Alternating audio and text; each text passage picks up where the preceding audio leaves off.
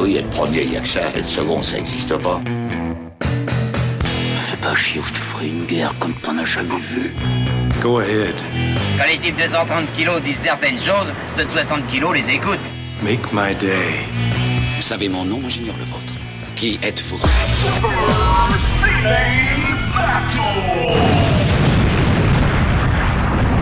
Le second, c'est un con. Super Ciné Battle, c'est le podcast où nous établissons le classement ultime du cinéma. Nous prenons vos listes de films que vous nous adressez pour les classer du meilleur au pire afin d'obtenir LA liste ultime. Ceci est notre épisode 124 et de l'autre côté du poste, j'ai le directeur, le l'homme du service public. Il n'y a, a, pas d'autre mot, c'est ça. Hein. c'est ça. Je veux dire, t'es toujours prompt à avoir une réaction sur le dernier, sur le dernier Castex, c'est toujours le premier. Ah putain, oui. S sur euh, ou sur notre euh, ou sur Jean-Michel. Sur Jean-Michel, parce que le, je sais que t'es fan de Jean-Michel. Le bien-aimé Jean-Michel. Et euh, on aura peut-être des Jean-Michel ce soir. euh. Ah, dans, dans les listes. non, je sais pas. Stéphane Boulet, alias Plugin Baby. Hello papa, comment ça va? Oh, Bah écoute, ma foi, ça va, ça va, ça va. J'espère que tu vas bien. Bah écoute, oui, oui, nous nous approchons tout doucement des, des vacances. Nous avons survécu à la première période, donc euh, finalement, je, je, je, pense que c'est un bon bilan. Euh, je suis pas encore, tu sais quoi, euh, jeune père, je, je suis pas encore au fait de tous les, les rythmes des vacances et des choses comme ça. Euh, la crèche, c'est un rythme un petit peu différent et c'est spécial. Mais euh, je sais que toi, tu, tu as l'œil sur le calendrier, quoi. Et je sais ah que. Il bah, y, y, a des moments, il y a des moments, j'ai besoin d'avoir l'œil sur le calendrier, sinon je pète un plomb. Donc, alors on est à combien de jours de juin? Euh, Bah là, du coup, c'est dans 4 jours. Là, du coup. Ah bon, bah ça va alors. Ah attends, je voulais, je voulais, euh, je voudrais juste faire mon compteur de jours. Deux secondes, deux petites secondes. Et j'ai une bonne nouvelle pour toi, Stéphane. Oula, c'est quoi? 3368. Qu'est-ce que c'est d'après toi? C'est le nombre de jours qui nous reste avant de pouvoir parler de la prochaine décennie. Voilà, exactement. Mais tu sais quoi, ça va passer vite. Hein. Ah ouais, oui, bah, Avec au, toi, je sais que ça va passer vite. Au rythme où ça va, là, effectivement, on va pas le voir passer. Oui. Et en plus, j'espère. Alors, tu sais quoi, les blockbusters de l'année 2020, on s'en souviendra. c'est sûr, ça. oui, il faut le dire euh, au, à notre public. Pour After Eight, on fait euh, notre résumé annuel des meilleurs blockbusters oui. de l'année. C'est ça, exactement. On, on, on, en fait, le, le, rituel, pour ceux qui ne connaissent pas After Eight, c'est qu'en en début d'année, on grave les blockbusters dans le vent. Donc on fait un pré-classement de ce qu'on imagine euh, être le, le, classement des blockbusters de l'année. Et puis en fin d'année... On, on, prend le calendrier de l'année et on voilà, regarde... Exactement. Euh, voilà. Et en fin d'année, on les reprend tous après les avoir vus, et puis on fait le, le classement des blockbusters de l'année. Et j'avoue que cette année, le classement définitif allait assez vite, quand même.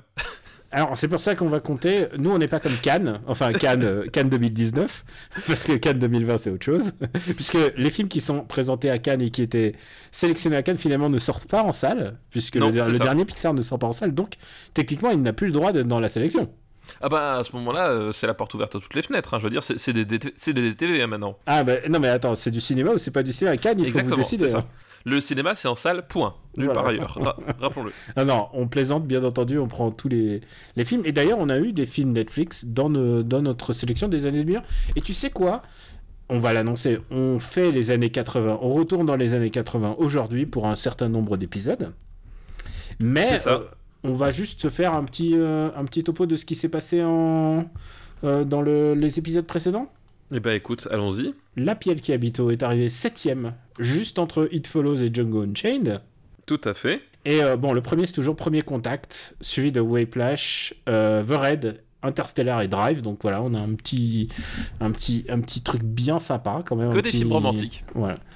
Euh, Django Unchained, Scott Pilgrim, The Nice Guys, Meru, Le Stratège, Snowpiercer, Green Room, Dread, Sparring. Euh, donc un des premiers films français de cette liste, je crois. Bah oui, complètement. L'Espagne bat la France hein, dans ce. L'Espagne bat la France, voilà, effectivement. Euh, Sparring, Quiet Outlast, Le Dernier Pub avant la fin du monde, Magic Mike et Problemos, voilà nos 20 premiers de cette décennie. Et puis je pense qu'il faut dire aussi un petit peu ce qui s'est passé. Euh, en queue de peloton, c'est ça En queue de peloton. Alors il y a Barbecue. Euh, oui. Voilà. Il y a Barbecue, mais il, juste au-dessous de Arthur 3. Voilà. Euh, Transformers The Last Night. Et tu sais quoi? Ce qui est marrant, c'est que tu as trouvé des trucs pires que Transformers The Last Night, alors que je suis même pas sûr que ce soit le pire film. oui, c'est même pas certain, ouais. Euh, Rambo Last Blood, euh, Ouais. ouais, que j'ai vu récemment. Merci, euh, bah, merci à vous de, qui me donnez l'opportunité parfois de me dire bon allez, ce soir je me motive, je regarde Rambo Last Blood, j'ai passé une bonne soirée. Et tu sais quoi Je pensais pas qu'un film où un mec arrache la clavicule à la main de quelqu'un, bah voilà, ça pouvait être aussi nul. Le film de la clavicule. Voilà. Euh, Pixel, très très mauvais film, classé dans notre épisode 100. Euh, Les Visiteurs, la Révolution, euh, donc pas, pas, très bonne, pas très bon opus, on va le dire. Non, pourtant, c'est celui avec des nazis, mais ça, ça n'y ça n'y fait rien. Taxi 5, euh, pas de nazis, mais bon. Voilà, Ouais. c'est. voilà. Ouais. Die Hard, une belle journée pour mourir. Pas de nazis, mais des communistes par contre. Il y a des communistes, effectivement. Et le dernier film de cette liste, et je crois qu'on en est à. cette liste qui doit faire 93 films, je crois, euh, ou 94, euh, c'est Si j'étais un homme, donc on arrive presque à 100, à 100 films pour les Voilà. années 2010, mais euh, il nous en reste encore beaucoup. Et Et, et- et la France bien représentée hein, dans dans ce bottom 5. tu sais quoi, j'ai remarqué, la France est toujours bien représentée. Regarde, prends la liste des années 80. Les Eh années ben, 80, allons-y, par contre, il y a, il y, a, il y a 220 films, pour vous, de- de- 221 pour vous donner une idée. Euh, 216e Moonwalker, Oui, qui n'est pas français, du coup. 200 217 Allô maman ici bébé, Oui, pas français non plus, 218 Jumeaux, pas français toujours. 219 Alan Quaterman et les mines du roi Salomon, Toujours pas français. 220 Trois hommes et un couffin, Et là, c'est français. et là c'est français, quand même il faut, faut lui dire Colin Serrault merci à toi. et 221 Le Passage. Et le passage qui est dernier des années 80 depuis l'épisode 3. C'est-à-dire que je ne sais pas s'il y en a beaucoup de, de films qui ont duré aussi longtemps. Euh, ça, ça fait 121 épisodes qu'il est à la dernière place quand même. Ouais, c'est vrai que c'est peut-être le C'est- peut-être la plus longue série The Bottom. de bottom, ouais. Je crois que là, euh, Écoute Benjamin, on va toucher le bottom. C'est bon, tu l'as? Oui, oui, je, je, Ah, je- je l'ai, je- suis, je suis à fond. Hein. Faut, faut- faut pas Ouais, vouloir. donc, c'est ouf. Et ben peut-être qu'on s'y met, euh, peut-être qu'on rappelle, peut-être, je pense que ça devrait être ma- plus malin de notre part de rappeler les 30 premiers, euh, au moins les, les 30 premiers de cette liste des années 80. Et je dois le dire, euh, je t'en parlais juste avant, avant qu'on enregistre, c'est que j'ai vraiment du mal maintenant à suivre les films qu'on a classés ou pas. Ah, C'est-à-dire, mais ça, c'est l'âge. Ça, c'est l'âge. non, c'est pas l'âge, c'est genre. si, des- bien sûr que si. Il y a des films, genre des classiques, et je me dis est-ce qu'on l'a fait, est-ce qu'on l'a pas fait? Et parfois, je reçois. euh, j'ai reçu beaucoup de mails il y a pas longtemps en disant Eh, mais vous avez pas fait ce classique-là Et euh, parfois, on se garde aussi des boulettes. hein, il faut... Ah bah oui, Voilà. évidemment. Donc, euh, le premier, c'est Paris, Texas, classé dans l'épisode 82. La C'est ça. C'est la dernière fois qu'on a fait les années 80. Ah oui, ah ouais, bah d'accord. Ça fait un bout de temps quand même. Ça fait un bout de temps. Euh, Robocop. C'est ça. Robocop, lui, est classé depuis le numéro 2. Depuis l'épisode 2, ouais. Die Hard. Voilà. Akira, qui est quand même un peu mon numéro 1 de cœur, il faut que je te, te le dise. hein, c'est, c'est toujours mon. Tu sais, c'est un film important pour moi et je l'ai revu en salle en plus. Donc, euh, je, c'est le film que j'ai le plus vu en salle, figure-toi. Ah oui, d'accord. Neuf fois maintenant. Je pensais que c'était Emmanuel, mais bon, tu vois, comme quoi, on peut se tromper sur les gens. Comment tu pourrais voir Emmanuel en salle? Bah, à l'époque, ça sortait en salle, Emmanuel, C'est vrai, c'est vrai que d'ailleurs c'était vraiment le, le circuit en fait. Mais aujourd'hui, Ah oui. aujourd'hui, t'aurais du mal. Ah oui, je pense qu'aujourd'hui, ouais, ça se Je pense moins. que le plutôt home cinéma boulet quoi. Euh, au cinéma Boulard, du coup. Non, boulet, je dois. oh là là, c'est vraiment. Oh là, putain, on commence vraiment. Les années 80, c'est chapeau de roue. J'espère que c'est votre premier épisode de Super Cine Battle et que ça vous donne envie de voir la suite. Enfin, d'écouter la suite. Ah ouais, euh, Blade Runner, classé, Oui. euh, classé, il était dans l'épisode 0. L'épisode pilote. Et, euh, Et je pense qu'on a dû en parler 25 secondes. Alors oui, alors ça c'est vraiment un truc qu'on est en train de penser à faire, c'est peut-être faire un remake de nos Un premiers... remake des premiers épisodes, ouais. Parce que vraiment, on se donnait pas le temps d'en parler. Alors, il y a des gens qui sont choqués en nous disant Quoi Vous avez parlé 15 minutes d'un film avec Ophélie Winter Euh, Et surtout que c'est pas 15 minutes, c'est 25 minutes avec non, attends, les trois films en entier, c'est une heure. non, je plaisante, c'est pas une heure, mais bon, peu importe, on s'en fout. On aime bien prendre le temps de, de digresser, parfois de resituer dans une époque. Et là, les années 80, c'est un peu notre, notre époque. Euh, Sixième Amadeus, un de nos grands films préférés des années 80. Ouais. Euh, les... Les aventures d'Arche perdue. Voilà. Alors, vas-y, vas-y, continue. Bah, Abyss, The Thing. Et, euh, il était une fois en Amérique pour clore le top 10. C'est quand même chaud. Ça a de la gueule, ça a de la gueule. Euh, 11e, Indiana Jones et la dernière croisade. 12e, Requiem pour un massacre. Un Ensuite- film bonne, bonne ambiance. Bonne ambiance. Bonne ambiance, euh, voilà, avec Mais Full Metal Jacket. on commence la série, le trio de la bonne ambiance. Voilà, ouais. Full, Full Metal, Metal Jacket. Vidéodrome, voilà, on est sur la, la franche rigolade là quand même. Euh, Back to the Future, Mon voisin Totoro. euh, Merry Christmas, Mr. Lawrence, auquel je, un film auquel je pense très souvent, figure-toi. D'accord. Moi, la musique, l'ambiance, le, le, l'acting aussi. Faut pas oublier euh, David Bowie aussi. C'est vrai, c'est vrai. Ouais.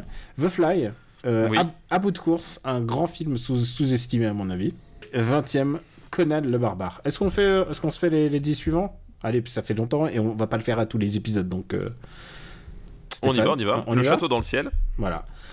l'arme fatale, Body Double, les incorruptibles, Raging Bull. Et euh, E.T., Elephant Man, Predator, Do the Right Thing et City on Fire. Je Putain, pense, quel beau numéro 30. je pense que. euh, quel beau numéro 29, j'allais dire. Ouais. Ce qui fait que euh, Kurosawa n'est même pas dans le top 30. eh oui, oui, mais c'est faut dire que c'est pas forcément sa décennie phare hein, les années 80. C'est pas ces décennies, mais, mais en même temps, être dans le top, honnêtement, je pense que. Attends, je regarde. Top 50, c'est Top Africa.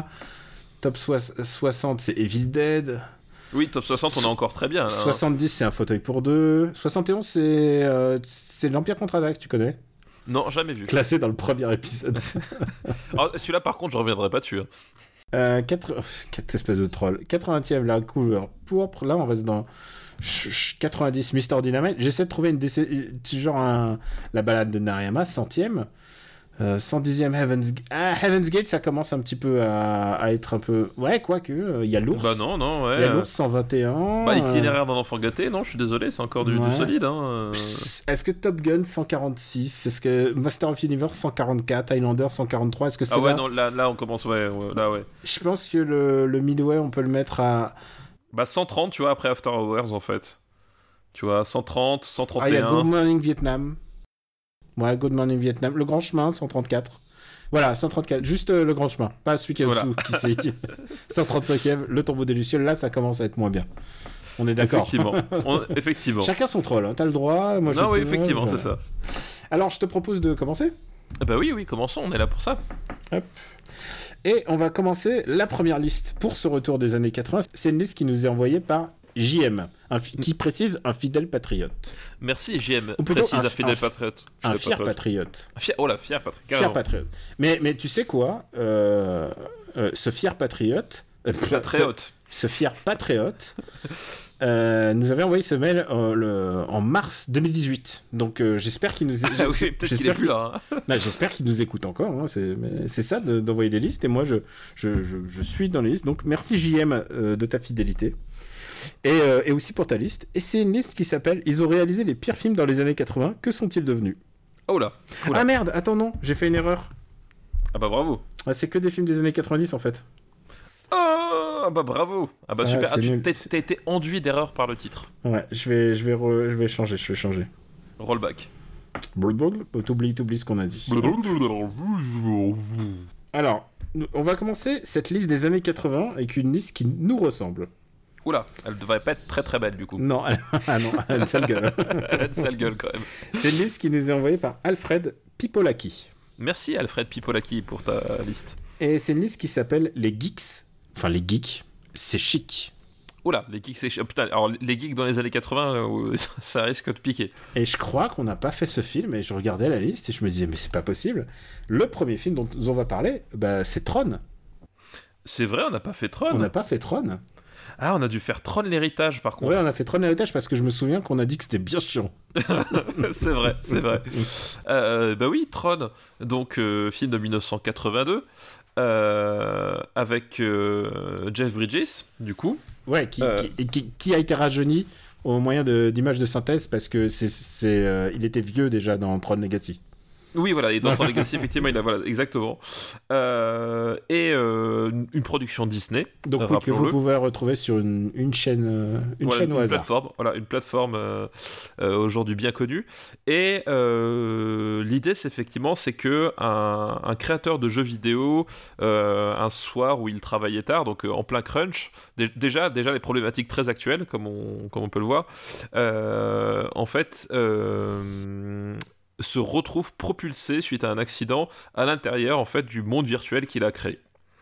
Et euh, de là, en fait, va, va s'en suivre une, aventure en fait dans ce monde euh, qui va mélanger un peu, un peu bah, film d'aventure, film d'action, film de gladiateur aussi, puisqu'il y, y a toute une notion d'arène, de combat et, de progression pour, pour essayer bah, finalement de ressortir du jeu et de retourner à l'air libre. Alors, on est prisonnier du jeu vidéo. Complètement, complètement. C'est un film sur le cyberespace avant que la notion de cyberespace existe.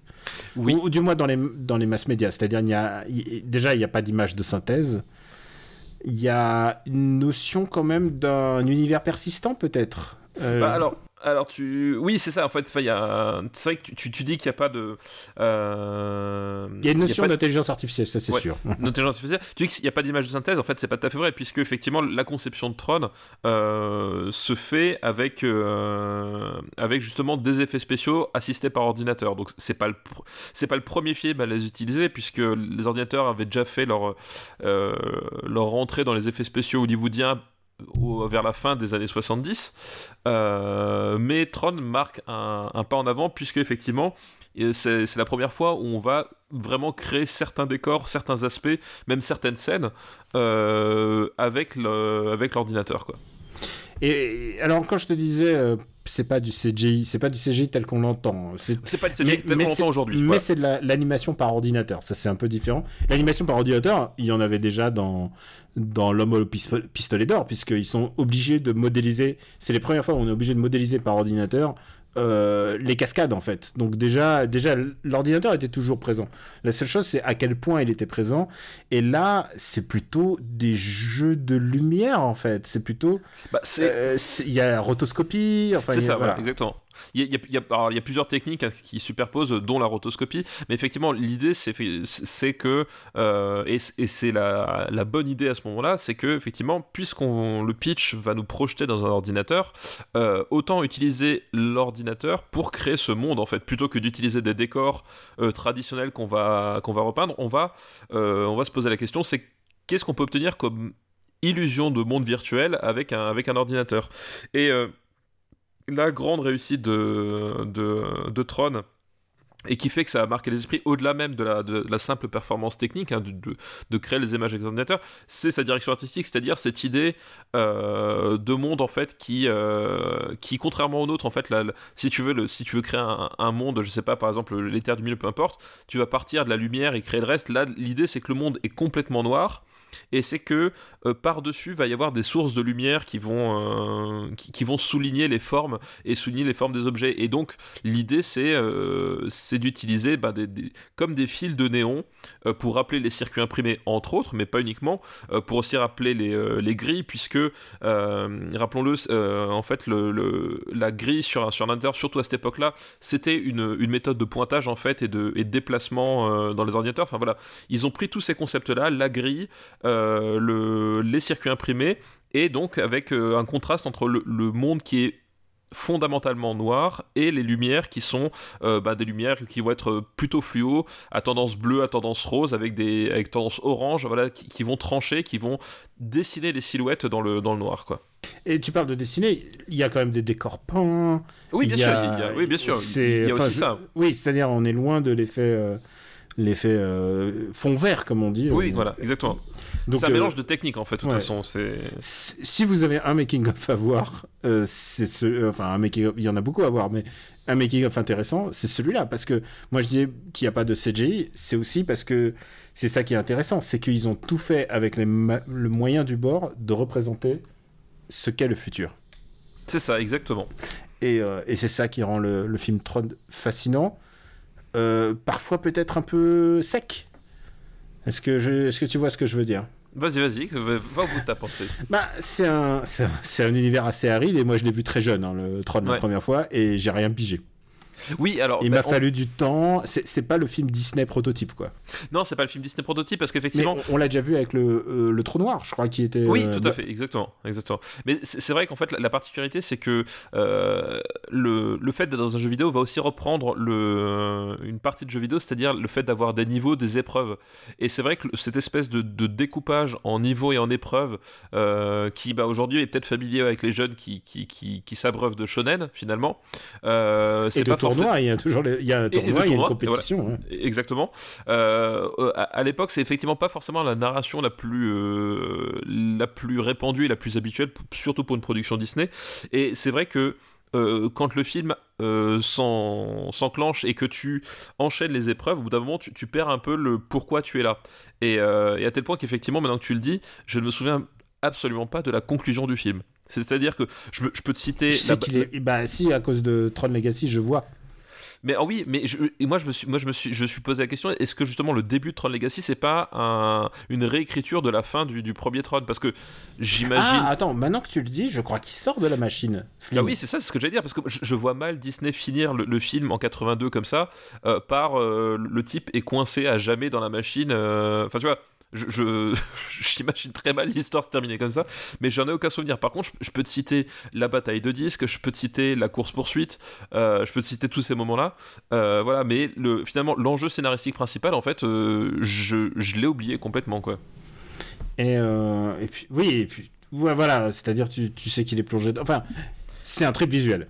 C'est un trip visuel, tout complètement. Et euh, qui dit trip visuel dit design. Et en fait, et c'est ça qui est la puissance de ces films de cette époque, bah, c'est qu'en termes de design, ils ont les, les plus grands designers de, de l'époque à des postes clés. Et je pense à Jean Giraud, dit Mobius, Guy Mobius, ouais. euh, qui a quand même été dans tous les bons coups des années 70-80.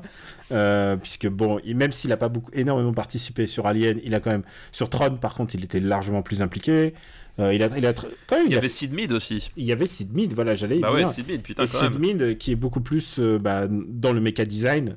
Et, euh, et- et ça se voit, enfin, le- les, les tanks, le- les motos, tout ça, Ouais. tout ça, c'est du Sid Mead. Et Sid Mead, euh, bah, si vous connaissez pas, bah, c'est bon, c'est Blade. Alors, il est Blade décédé- Runner notamment. et Alien, encore Alien. une fois. Et, Ouais. euh, et puis aussi, il a fait un- une série Gundam, figure-toi. Ah oui, c'est vrai. Il a fait euh, Turner Gundam euh, au tournant, au tournant de- du millénaire. Quand, quand tu vois les Japonais, tout d'un coup, il y a Mead qui vient leur faire un robot. Ils ont fait, mais qu'est-ce qui se passe? Pourquoi notre robot, il a une moustache? Alors que toi, ça t'aurait plu un robot avec une Eh moustache. ben, évidemment, un robot avec une moustache, c'est complètement dans mon credo. Et est-ce que ce film est dans ton credo? Eh ben, écoute, euh, Tron, c'est un, un- c'est un film que j'ai toujours trouvé un peu étrange. euh, parce que, comme dit, en fait, au bout d'un moment, euh, je, m'intéresse plus vraiment à ce qui se passe au niveau des personnages, en fait. Euh, ils, sont, alors, ils sont très archétypaux en soi, c'est pas forcément un défaut, mais le problème, c'est que, euh, à force de, les projeter tout le temps dans, les épreuves, voilà, je perds, je perds l'intérêt pour, eux. Et voilà, et je trouve que c'est un film qui est vachement froid en fait. Ah bah ça, oui, c'est- c'est un truc visuel. Voilà, visuel, donc évidemment le, le monde est parti parce que euh, ce, qui est, ce qui est assez saisissant, c'est que justement le, euh, le, on va dire le, l'univers est ramené finalement à, parfois à, à- son essence même, c'est-à-dire qu'on va, le design va faire plus que de l'épure, c'est-à-dire que tu vas jamais te balader dans, dans les rues de la cité du futur, etc. Tu vas à chaque fois deviner qu'il y a ci, qu'il y a ça. Tu vas avoir des, des touches et tu as beaucoup de vide en fait. Dans... Voilà, c'est une façon d'appréhender le monde qui est complètement différente et qui pour le coup, je Et trouve. surtout des histoires de budget, parce que ce Voilà. film a été Oui. réalisé euh, pour, pour pas grand-chose. Enfin, pour, pour pas grand- Mais en moins, même temps, moins de 20 millions, quoi, à l'époque. Mais en même temps, je trouve, je trouve l'idée vachement intéressante, c'est-à-dire qu'effectivement, le qu'est-ce que c'est qu'un espace virtuel d'ordinateur, surtout à une époque où euh, globalement euh, on est encore assez loin de World of Warcraft, hein, donc Ouais, on, est, c'est on pas- est quoi 82, t'as dit 83 82, ouais. ouais. 82. Donc euh, effectivement, on est encore très très. En 82, j'avais, j'avais pas d'ordinateur. euh, Ah, 82, moi non plus, j'étais même pas né, donc. euh, non, mais moi, j'avais pas mon premier ordinateur. C'est pas encore la première fois que je touche un ordinateur de ma vie. Les ordinateurs n'étaient pas. Avoir un ordinateur chez soi était un grand luxe. C'était même Ah oui, complètement, ouais, c'était c'était fou en fait à l'époque la micro-informatique venait à peine de commencer quoi on est vraiment dans un film précurseur Et, là, effectivement, ils se sont posé la question, et euh, je trouve le, le- le ch- le cheminement vachement intéressant, c'est-à-dire euh, ce monde virtuel, en fait, bah, c'est une absence de, matière, en fait, c'est une absence de substance, et c'est ça qui sous-tend en fait toute la conception euh, du design, avec ces grands espaces vides là où d'habitude t'as de la texture, t'as de t'as de la matière. Là, là, il faut procéder l'inverse. Donc, il a un côté très, très fascinant, mais le problème c'est que au-delà de ça, donc l'univers déjà, bon, il, il- il manque de chaleur, bon, c'est le principe, mais je trouve que les personnages, la narration tout est très euh, tout est très mécanique. Et euh, le- voilà le personnage je sais même plus comment il s'appelle le personnage principal Il de, s'appelle Flynn. de, de Tron voilà il s'appelle Flynn. Voilà je, je le, je le trouve honnêtement pas très intéressant. C'est à dire que euh, il, il traverse le film sans vraiment enfin sans vraiment que tu t'attaches à lui quoi. Et dans le 2, ils ont essayé de faire le lien père-fils pour essayer de Ouais. mettre du lien, mais est-ce que ça collait vraiment à Tron? Non, puis sur- surtout, enfin ouais, c'est assez mal raconté. Enfin bref, on va pas revenir sur sur Tron Legacy. Donc c'est un film que je trouve quand même intéressant Euh, parce je- que Je suis en train de regarder où est-ce qu'on l'a mis, Tron Legacy. C'était des années 2010. Tron Legacy. Euh, il, est, euh, il est vers les 50, 58e, 59e de. On l'a vu, bah, on l'a vu dans le premier épisode des années 2010. Ah bah voilà, du coup. Donc ouais. euh, ouais, il est pas classé haut. hein, Il est, euh, Il est pas très, très haut. Il est déjà dans la moitié de, de seconde moitié du peloton. Et euh, donc c'est un, c'est un film que je trouve assez intéressant, enfin surtout parce que il a, il a pour le coup un truc que j'aime bien, c'est qu'il a une vraie radicalité dans sa proposition, et ça c'est forcément toujours quelque chose qui, qui est intéressant, mais c'est pas un film qui, qui gagne à être vu, revu, enfin voilà, il y a, il y a un truc... Et je te dis, le making-of, euh, je, je pense que je préférais revoir le making-of. Bah que le- peut-être. En tout cas, enfin, ça vaut le coup de, de découvrir Tron au moins une fois, euh, ne serait-ce que pour comprendre euh, beaucoup de choses euh, qui sont venues par la suite. hein. je veux dire, toute l'esthétique de la Synthwave, Ready Player One, ce que tu veux, enfin, tout, vient de Tron en fait. C'est vraiment le- le- la, la matrice de tout ça. Mais, Et c'est un film qui a gagné en popularité avec le temps. oui Parce aussi, que, ouais. certes, il s'est rentabilisé, mais pas, pas énormément. Et c'est vraiment un film qui a, dont le box-office s'est fait à la longue traîne, c'est-à-dire, euh, bah, il était diffusé euh, bah, dans les, circuits courts, euh, dans les écoles. Enfin, je veux dire, c'était, euh, c'est un film qui a gagné sa popularité sur le tard, quoi. Oui, oui, complètement. Et en même temps, ça se comprend parce que voilà, le concept est tellement, tellement austère que je peux comprendre que les gens n'aient pas envie d'aller voir ça, quoi.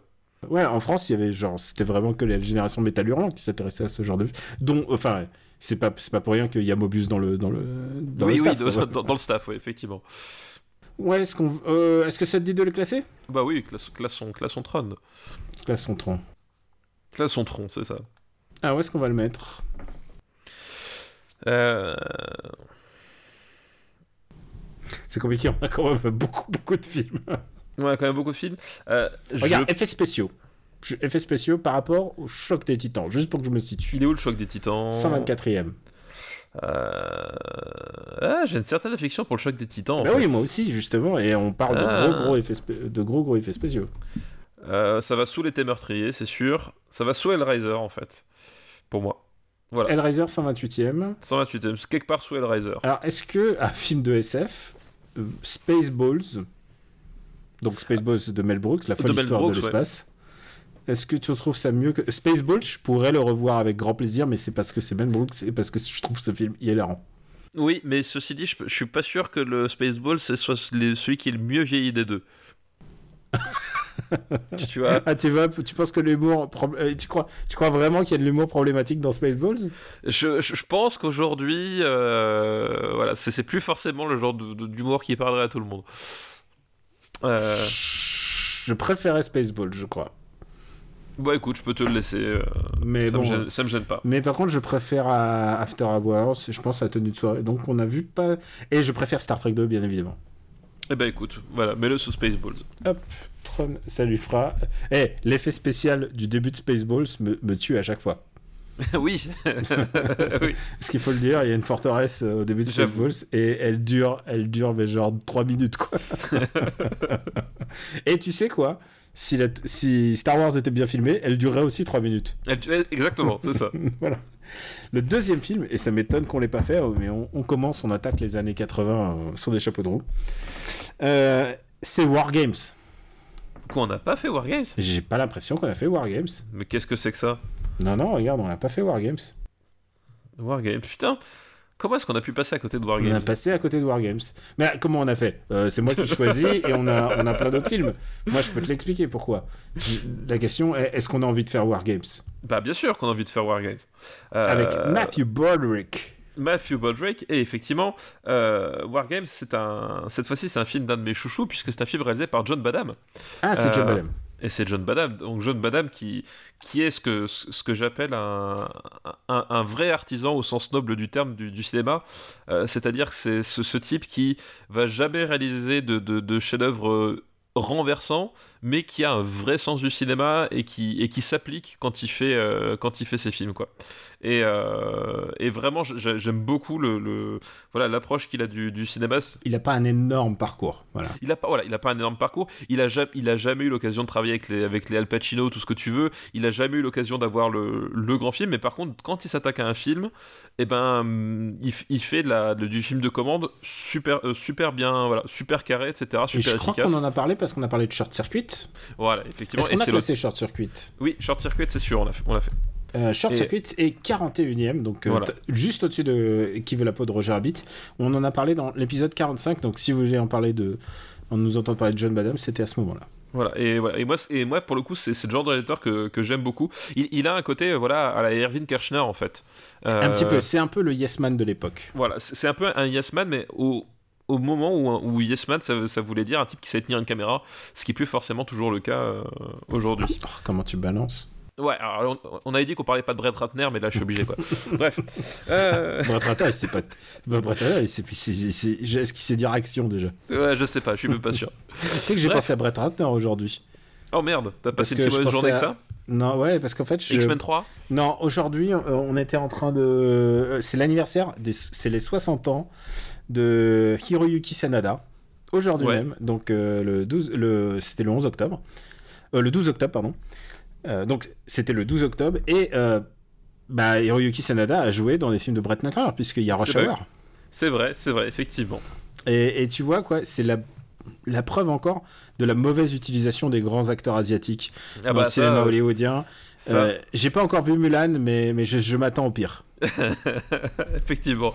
Je crois que nous ne sommes pas prêts. Mais je crois qu'il faut, il faut que je vois Mulan pour, euh, Ah bah pour le blockbuster, bah pour, oui, faut... pour le, pour le blockbuster. J'ai hâte que. Sorti le 4 décembre. Sortie 4 décembre. Ah, on a d'y être. hein. Je, je sais Ouais, que t'as hâte. ouf. Ouf, ouf, ouf, On frétille. ouf. La- une très bonne année. C'est un, un grand millésime. Ah, grand millésime. Bref, du coup, Wargames, euh, le principe est simple. On suit euh, le personnage de Mathieu Broderick, qui est un, un vrai geek dans le sens où c'est un, un gamin qui, euh, qui aime beaucoup les jeux vidéo et qui, euh, et qui aime aussi euh, euh, la programmation aussi de son côté, et qui un jour va. Alors, c'est- comment est-ce qu'il y arrive Je ne sais plus exactement. Mais il va, il va. Ah oui, C'est pour épater la, la nana en fait. C'est ça. C'est pour épater la nana, pour lui montrer son, son skill en informatique. Alors, les garçons, si vous nous écoutez, ce genre de choses, ça ne marche pas dans la vraie vie. Euh, voilà, je, regardez, je sais manipuler un ordinateur, ça ne vous, voilà, ça ne vous offre pas de points spécifiques Au euh, avec on vient te demander. Alors, euh, répare-moi mon. Alors, mon Windows, il marche pas. Voilà, c'est ça. C'est tout ce que tu- c'est tout ce que auras. À la, à la rigueur, tu auras peut-être la cote auprès de, de la belle-mère, mais c'est tout. C'est voilà. Et surtout parce que maintenant, euh, il y a, y a- tout le monde s'est réparé un ordinateur, Tout le sauf moi. un- voilà. Genre, genre, genre homme, femme, enfant. Il y a que moi qui sais pas. Bref, et du coup, en fait, il va, il, il va rentrer sans le savoir euh, dans un l'ordinateur du, du NORAD, donc le NORAD, système de, de, de défense de, de, de l'armée américaine euh, Et qui existe vraiment? qui existe vraiment, effectivement. Euh, c'est Euh, la- Américaine et, et canadienne, hein, parce que c'est North America.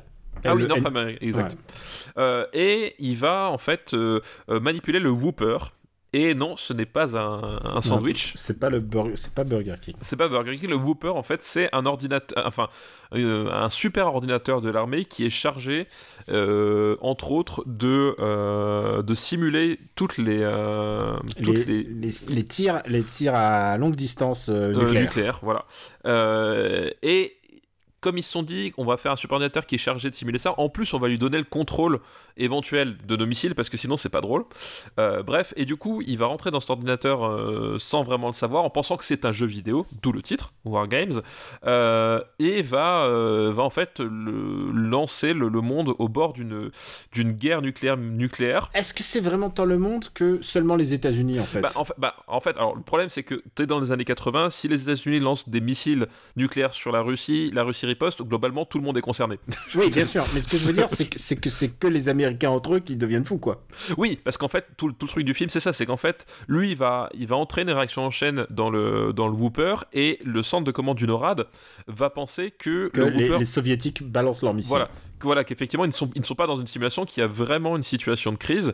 Euh, et tout l'enjeu du film, ça va être pour le, le- le personnage principal de, dans un premier temps, de contacter euh, une fois qu'il se rend compte de ce qu'il a fait, de contacter le NORAD pour leur dire que ce qui se passe à l'écran, c'est euh, virtuel.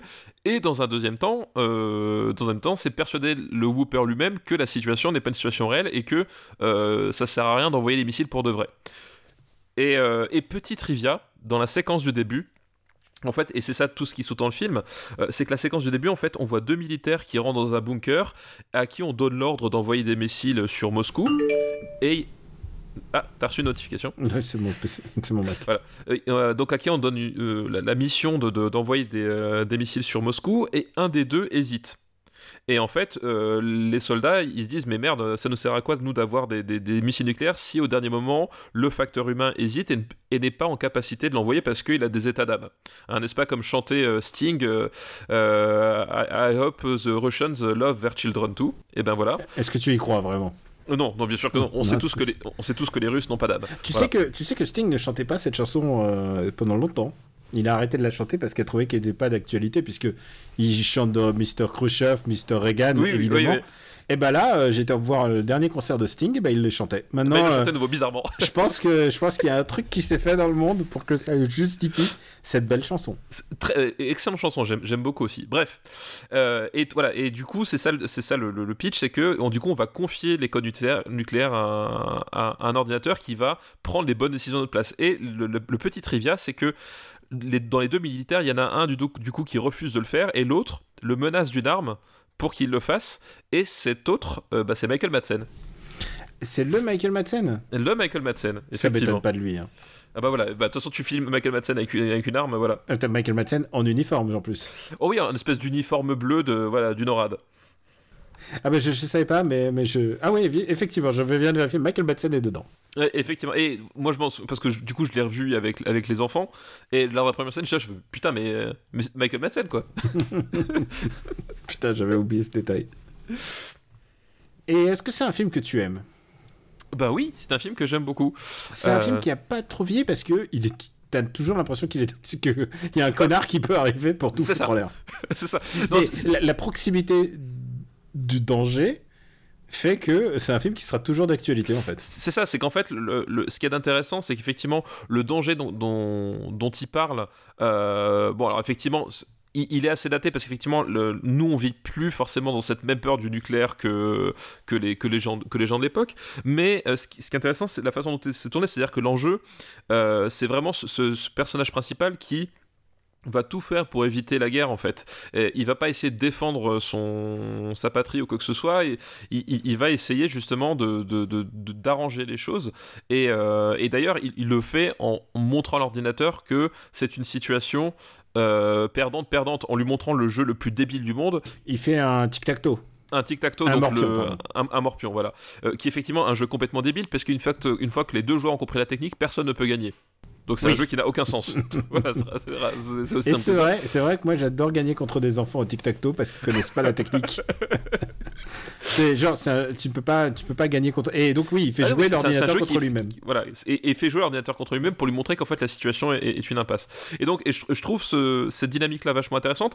Et le personnage de Mathieu Broderick est super intéressant, c'est-à-dire que euh, on est là face à un geek qui euh, n'a pas de bouton, qui n'a pas de lunettes à double foyer, euh, Qui est pas moche, qui est plutôt qui- beau, qui gars- est- beau garçon. qui n'est pas moche, qui n'a pas les dents de devant, euh, voilà, et qui a vraiment un bon fond en fait. Et c'est-à-dire qu'il va pas passer tout le film à t'étaler sa, sa, sa culture geek.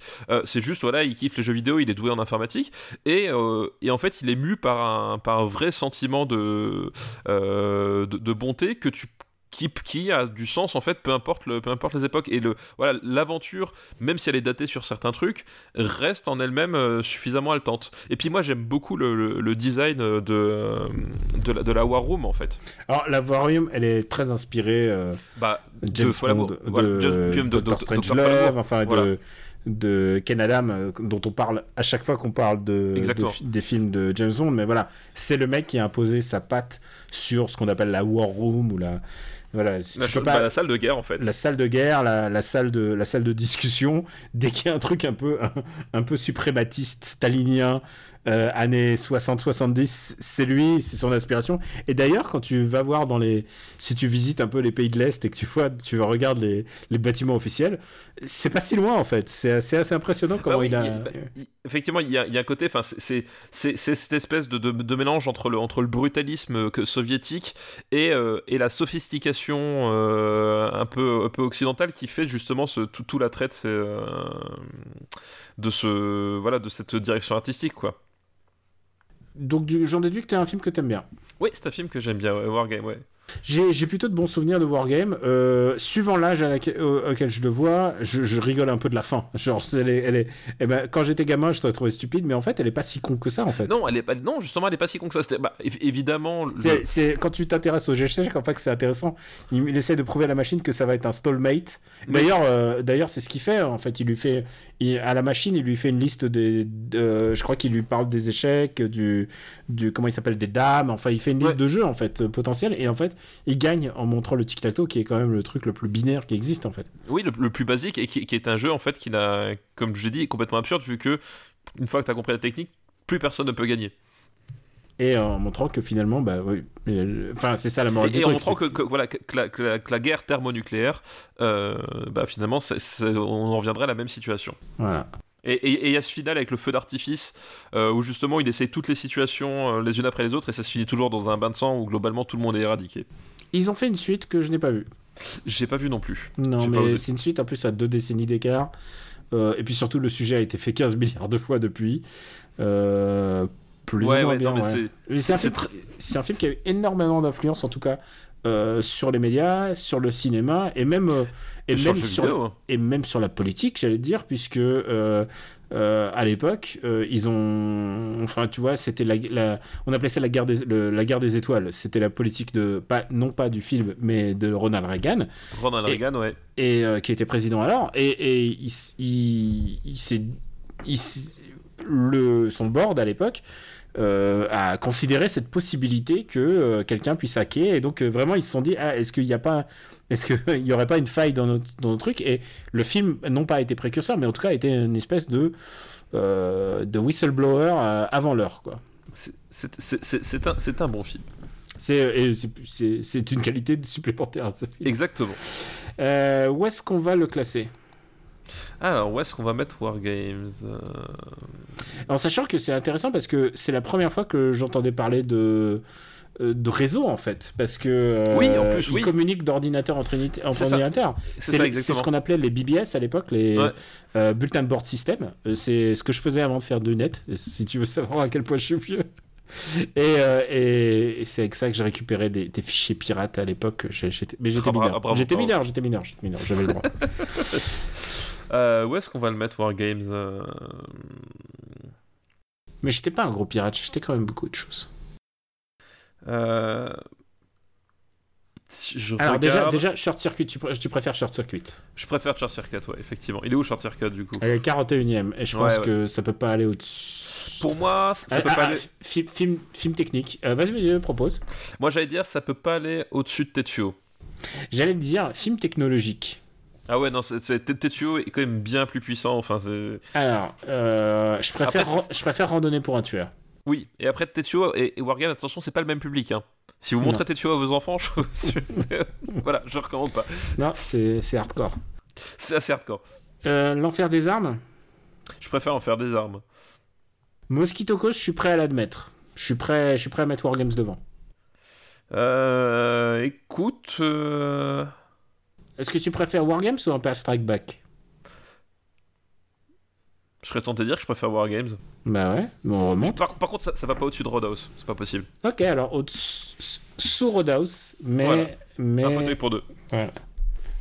Ah, tu sais quoi, j'ai encore une hésitation parce qu'il y a un film qui est sorti genre le 10, le 10 janvier euh, en France.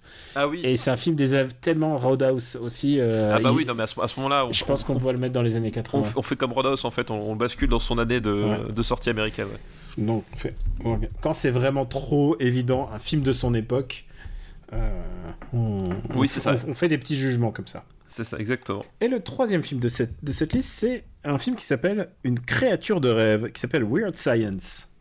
Ah, Weird Science, c'est le. C'est Ah, John Hughes. John Hughes, voilà, exactement. Euh, Weird Science, donc euh, John Hughes qu'on qu'on avait déjà abordé puisqu'on avait fait, euh, on avait fait Ferris Bueller ou pas? Euh, Ferris Bueller est classé chez nous. Ferris Bueller est assez haut d'ailleurs, hein, je crois. Ferris Bueller, il est, euh, il est 83e, C'est juste sous Gonize. Voilà. Et même, je crois, est-ce Et qu'on avait je vais fait dire, le- euh, je vais dire le- juste le numéro de, de l'épisode, et c'est dans l'épisode 4. D'accord, ok. Et je crois que même on avait fait comment ça s'appelle euh, ah euh, le Breakfast Club aussi on avait fait, il me semble. euh, je vérifie. Je crois qu'on avait fait les deux. Breakfast Club est 5... je le vois, je vois. 53e, euh, 4e épisode aussi. Il y a- Si t'avais été une liste John Hughes. Hughes, ouais. À l'époque, les films, les listes passaient beaucoup plus vite. Alors, euh, est-ce que t'es prêt pour euh, Bah oui. Pour une créature de rêve qui est un film qui est avant euh, Ferris Bueller et d'ailleurs euh, accessoirement euh, Matthew Broderick de Wargames a fait a fait Wargames juste avant de retrouver John Hughes pour une fois la folie. Ferris Bueller, c'est vrai. C'est vrai, c'est vrai. C'est vraiment tout, genre incroyable cette espèce de ah, de, de karma de l'époque quoi. Ah bah, bah, il- était l'adolescent euh, parfait des années 80. Voilà, en concurrence avec Michael J. Fox. Ah oui, c'est vrai que Michael J. Fox c'était vraiment le. Voilà. Alors, est-ce que t'es prêt? Oui, je suis prêt. Alors, de quoi ça parle? Euh, Ça parle de deux nerds, C'est ça. ouais, mais, mais montré de manière beaucoup moins positive. Voilà, deux nerds euh, qui sont qui sont un peu exclus, qui sont pas vraiment aimés des filles, euh, et qui décident justement, euh, en à la suite d'un visionnage de Frankenstein, euh, de d'utiliser leur euh, compétence principale, qui est donc là encore une compétence informatique, euh, pour créer une femme artificielle à partir de leur ordinateur. C'est hum, inimaginable aujourd'hui, un, un truc comme ça. Mais en même temps, tu sais quoi euh, euh, Peu après, il y a Video Girl AI qui est arrivé, donc voilà. tout- toutes tout les, tout- toutes les, j'allais dire, tous les jetons étaient redistribués. Et, euh, et voilà, c'est ils, ils imaginent une femme idéale qui est une pin-up littéralement. Ah bah oui, évidemment, évidemment. Alors, qui est jouée par euh, Kelly LeBrock, euh, qui était qui était mannequin à l'époque, je crois. Et euh, voilà, et du coup, évidemment, va y avoir des, quiproquos qui vont s'enchaîner, euh, notamment par rapport justement au, fait qu'elle vient d'un ordinateur et que ben, si on peut créer la femme euh, euh, parfaite depuis un ordinateur, qu'est-ce qui peut sortir d'autre d'un ordinateur Et la réponse, ça va être notamment ben, des, bikers mutants. Voilà, ils vont avoir voilà, mal à partir en fait avec, avec leur création et ça va un peu leur échapper, ça va foutre un peu le bordel quoi. Puisque en plus euh, tous les deux vont tomber. euh, Enfin, je crois que attends, je crois que c'est elle qui va tomber. Lisa, donc c'est son nom, c'est non. C'est son nom, ouais.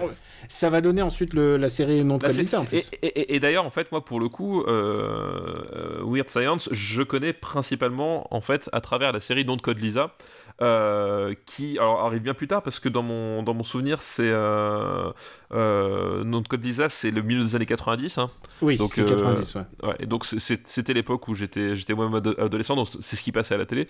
Et euh, voilà, moi j'ai co- j'ai connu par ce biais-là en fait. Je connaissais Nom de Code Lisa, qui était une série que j'aimais pas beaucoup, mais qui bon, qui passait parfois à C'était des pas heures. très bien. Non, c'était pas très très bien, mais c'était le même principe quoi.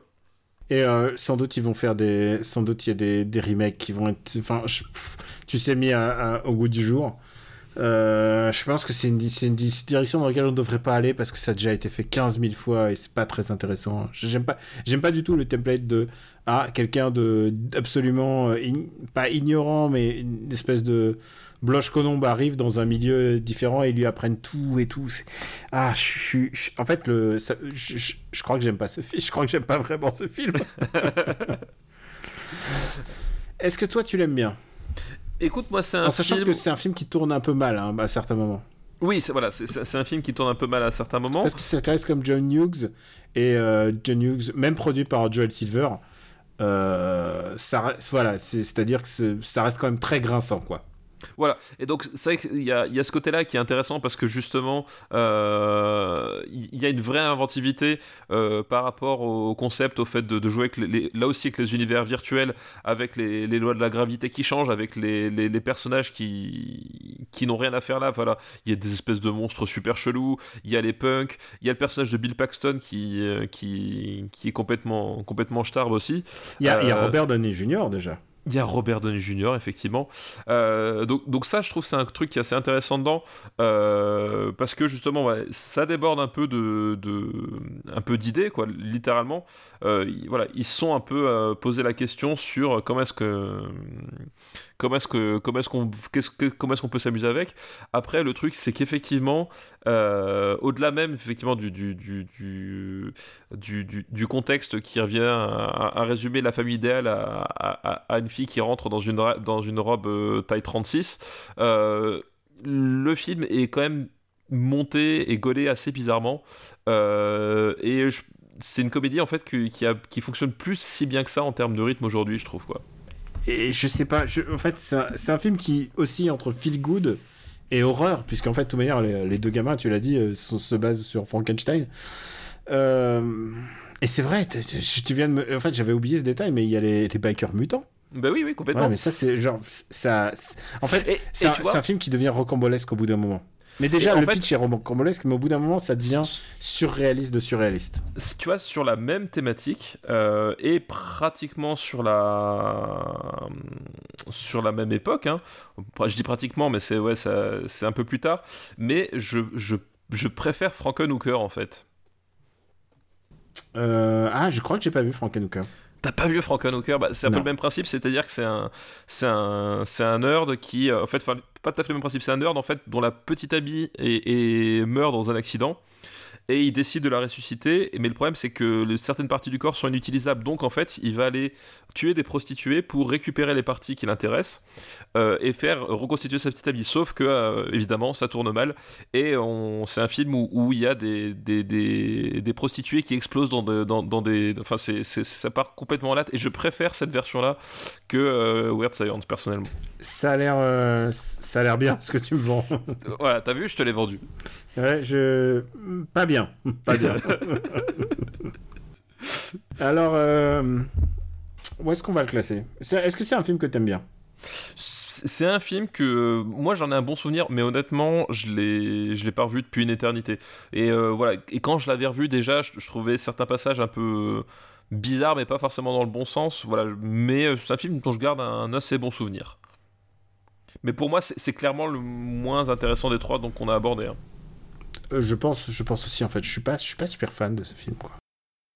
Euh, J'ai un peu du mal en fait avec le template euh, comme Video Girl Eye en fait. Euh, la création, la femme création de mec et, et, et finalement ça devient leur muse et finalement ça devient leur maman. C'est d'ailleurs ce qui arrive un peu à la fin, c'est qu'elle Oui, elle les oui, c'est protège. vrai, ouais. Ouais, ouais. Tu vois, je préfère Chérie, j'ai rétréci les gosses. Ah ça tu classes. Ok. Ah bah oui, bien sûr, moi je classe. Guide, guide mes yeux. Euh, 141ème. 141ème. Je, je préfère Chérie Je. Ouais, je préfère les maîtres de lumière. hein. Euh, Ah, je préfère Princess Bride. ok, tu m'as eu à Princess Bride. Euh, Euh, je préfère l'aventure intérieure. Et en fait, regarde, l'aventure intérieure, qu'est-ce qui a classé juste au-dessus? Weird Science? Ah les amis, bon bah écoutez, voilà, voilà, voilà ce que j'en parlais au début d'épisode. Oh là là. Eh, je garde tout ça. Je suis sûr qu'on en a mieux parlé maintenant que euh, lors de l'épisode 4, puisque Weird Science est C'est ça. 151ème. Non, mais ce qui est drôle, c'est que tu vois, il a, il, a, il a fini pour le coup à la même place. C'est-à-dire que tu fais Ah, je préfère l'aventure, tu vois, et on. Eh, on- et comme quoi le marbre. Alors, tu sais Voilà. quoi Officiellement, je vais remplacer le titre et je vais mettre une créature de rêve. Voilà. une créature de rêve. Voilà, comme ça, on n'a rien vu. Créature de rêve, viens remplacer le, le titre. Weird Science, Donc en fait, effe- effectivement, la, la liste qu'on a vue dans l'épisode 4, c'était vraiment la liste John Hughes et il était dedans. Voilà, ah oui, exactement, oui, il en a eu les trois, ouais. Eh bien, écoute, euh, on va remercier. euh, Mais c'est quand même une bonne liste, c'était c'était une chouette liste. On va, remer- C'était une très bonne liste. euh, on va remercier Alfred Pipolaki pour sa liste. Merci Alfred Pipolaki pour ta liste. Et alors, ben, tu sais quoi, ça m'a donné envie de faire une autre liste. Vas-y. Euh, Je suis en train de choisir, je suis en train de choisir. Euh. Attends, je vais juste vérifier. Alors maintenant, je vérifie. hein, Excuse-moi. Euh, je regarde. ah bah écoute, on va faire cette liste. Écoute. Attends, attends, cette liste. Attends, mais c'est une liste qui nous a été envoyée 2016. J'espère qu'il écoute encore. Et c'est une liste, il n'y a pas de titre. Il y a... Ah non, attends, je peux... il n'y a pas de titre. Non, pas de titre. Je vais pas mettre un truc où il n'y a pas de titre. Ah, bah non, une liste sans titre, comment c'est Sans possible titre, euh, voilà. Ah, écoute, voilà. C'est euh, c'est une liste des années 80, donc, qui nous est envoyée par Mathieu Corpet. Merci, merci Mathieu Corpé pour ta liste. Et c'est une liste qui s'appelle euh, Liste années 80, le Ciao Porta de Daniel Auteuil. Oh merde. Donc, il y a un film évident et qu'on a déjà classé. Ça, je, je suis catégorique. C'est Ciao Porta. C'est Ciao Pantin, effectivement. Ciao Porta est 115e, juste au-dessous d'un prince à New York, mais au-dessus de Macross, Do You, Re- Do You Remember Love? Et euh, le premier film de cette liste, c'est Jean de Florette. Et je vérifie qu'on n'est pas fait parce que sinon j'aurais l'air trop bête. Il n'y a rien qui s'appelle Jean. Jean de Florette, on est bon. Il n'y a, pas- y a pas de genre nulle part. Voilà. Voilà. Alors, est-ce que t'es chaud? Euh, Jean de Florette. Alors, je suis chaud dans, le- dans une certaine mesure, puisque euh, c'est un film que, que, que j'ai vu, et effectivement, euh, Daniel Auteuil va jouer Hugolin dedans. Hu- Hugolin, la galinette. Il va jouer Ah, ah ouais, alors tout, tout ce que vous entendez, des accents et tout ça, tous les, les, les vannes, ça vient des inconnus qui sont, qui Oui. sont, qui sont beaucoup moqués. Donc la Qui galinette. qui sont régalés. Oui, Hugolin, ils ont fait Antonin, ils ont tout refait. Et, euh, et le papet. Et le, et le papet. Et le papet, papet. Yves Montand. Voilà. Et Jean de Florette qui est joué par Euh, bah, Gérard j- Depardieu. bah, GG. G- G- le GG. Gérard Depardieu en mode, euh, en mode euh, voilà, pleine possession de ses moyens. Quoi. Là, là il, est, il est au top de son charisme, de, de tout. quoi. Euh, il est au- il oui, je- euh, alors il est au top de son et je pense que son charisme va durer assez longtemps quand même parce que là on est en 80 Oui, oui, 80 86. Euh, 86, non, pardon. 95, 85, 86, 86, quelque chose comme ça. 86, 86, t'as, t'as raison. C'est my, my bad, mon, mon, mon mauvais. Mon mauvais, c'est ça. Euh, et, euh, c'est- et c'est un film euh, donc basé sur l'œuvre de Pagnol. Voilà, sur l'œuvre de, de, de, de Pagnol. Euh, donc, c'est une, euh, c'est une histoire. euh, euh, comment résumer Jean de Florette? En fait, c'est une histoire de. euh, de euh, le personnage. Euh, ça se passe dans la Garrigue, Voilà, et en fait, le euh, personnage Jean de dans la. Provence, dans la Provence, et euh, il y a le papet qui est le qui est le vieux, euh, qui est le vieux Joué par Yves Montand, donc. joué par Yves Montand, euh, et qui a un neveu qui s'appelle. euh, bah, c'est euh, c'est Daniel Auteuil, donc. Donc, c'est Hugolin. Hugolin. et je crois que et je crois que Hugolin c'est son seul héritier. Voilà. Et effectivement, ces gens-là, en fait, leur seule, leur seule richesse et leur seule possession, c'est leur terre. Euh, Et je crois qu'ils se battent pour euh, une source d'eau en fait. C'est ça, effectivement. Euh, le problème, c'est qu'effectivement, le personnage de Jean de Flore donc incarné par, par Depardieu. Gérard Depardieu, Ouais. s'installe dans le, dans le voisinage et lui aussi a des. a- a des- voilà, veut, veut s'installer sur la terre, veut exploiter la terre aussi à sa façon. Et le problème, c'est qu'en fait, si Hugolin euh, il- veut que son business euh, fleurisse, je crois que littéralement, parce qu'en plus, c'est une histoire de. De, De gros sous. de- non, de fleurs même. En fait, à la base, il veut, faire une, plantation, je sais plus, sais plus ce que c'est, mais euh, enfin voilà. Et il, a besoin en fait euh, d'avoir une source d'eau qui coule sur son terrain pour faire ses, plantations. Euh, et il y a une dispute, c'est qu'en fait la, source, eh ben, elle, est sur le terrain d'à côté et dont, enfin en fait, je crois, alors je sais plus si la source est sur le terrain d'à côté, mais en tout cas l'exploitation se fait euh, sur le terrain d'à côté, sur le terrain de Jean de Florette, qui a ses propres projets.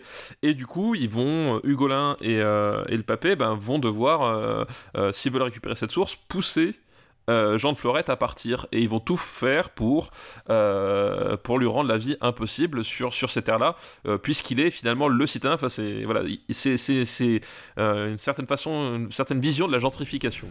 Et on va le voir, ça présente les personnages de les personnages donc les c'est quoi leur nom de famille?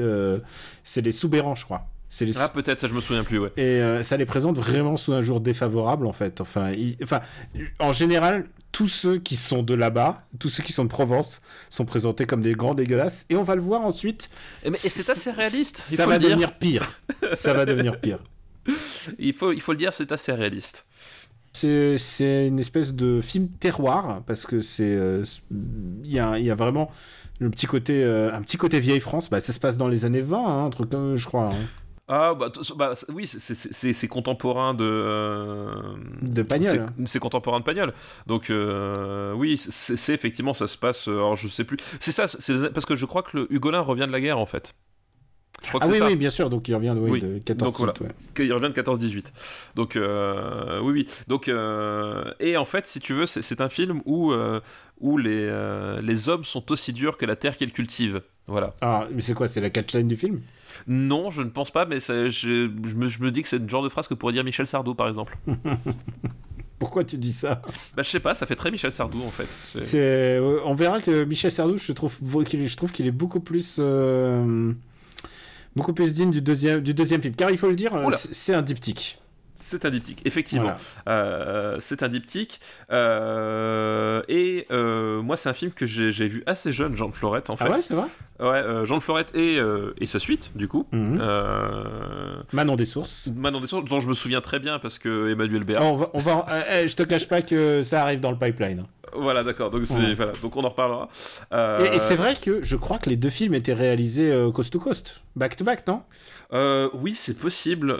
Ils sont oui, pas possi- sortis presque la même année. Alors, ça, je sais plus, parce que moi, du coup, forcément, je les ai, euh, je les ai vus au, au cinéma. Non, parce qu'il Euh, qu'il faut savoir un truc, c'est qu'il y a un Manon des Sources qui a été tourné par Pagnol lui-même. Et ensuite, il y a un Manon des Sources. Ah, on n'a même pas dit que c'était Claude Berry, en fait. Oui, c'est Claude Berry. Voilà, les deux films, là, c'est Claude Berry, effectivement. Euh, mais effectivement, ils sont- je crois qu'ils sont sortis, effectivement, t'as raison, la même année. hein. Ils sont sortis la même. Oh putain, c'est quel, quel exploit quand même. Ah bah, à l'époque, ça se faisait pas, voilà. C'était le, le, le Pagnol Cinematic Universe. Euh, et et c'est Claude Berry qui a voulu le faire comme ça.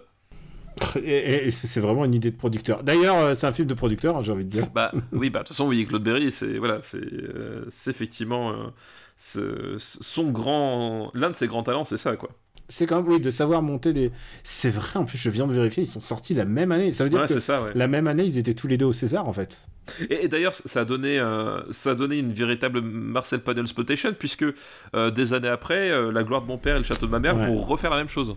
vont refaire la même chose. C'est-à-dire que le euh, enfin, Pagnol est très très important dans l'inconscient français, quoi. D'ailleurs, je parle pas des films, mais moi je parle des bouquins, mais j'adore j'adore Pagnol en tant qu'aute- en tant qu'auteur, quoi.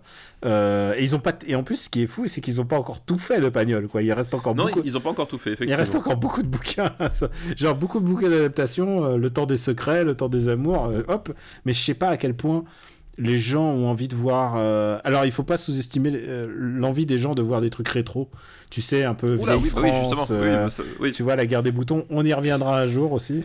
Mais, mais, mais ceci dit, ceci dit, effectivement, tu, tu l'as dit, enfin, on a déjà dit, c'est que c'est un film en fait extrêmement rude. Euh, vraiment, en fait, le- les, les personnages, la le- leurs interactions qu'ils ont entre eux. Euh, et même le, le traitement, c'est-à-dire que moi, ça c'est un truc. euh, je, je connaissais la, le Manon des sources de, de Pagnol, donc euh, on, on a, on a tous les, les films en noir et blanc de Pagnol, euh, voilà, filmés un peu comme des pièces de théâtre. euh, Mm. Oui, bah Voilà. oui, mais non, mais on voit Marius César, Marius César et tout voilà, ça. le- Tu me fends le cœur. ouais, Tu me fends le cœur, voilà. On, on, voit, On voit fait pas ça, les et- accents, hein, parce qu'on est, on est aussi mauvais en imitation qu'en accent. c'est ça. Enfin, non, moi je suis vraiment meilleur en imitation. Euh, tu peux nous faire Richard Boranger, s'il te plaît? Pas de problème, j'adore Pagnol. Et, Eh, euh, eh, ferme les yeux, tu y et je, crois. je m'y suis cru. Je- je- Et tu sais quoi? voilà. Sauf les gens qui écoutent, qui, écoutent, euh, qui nous écoutent en, en roulant, fermez les yeux. Et imaginez qu'on boit ensemble une tasse de café Malongo.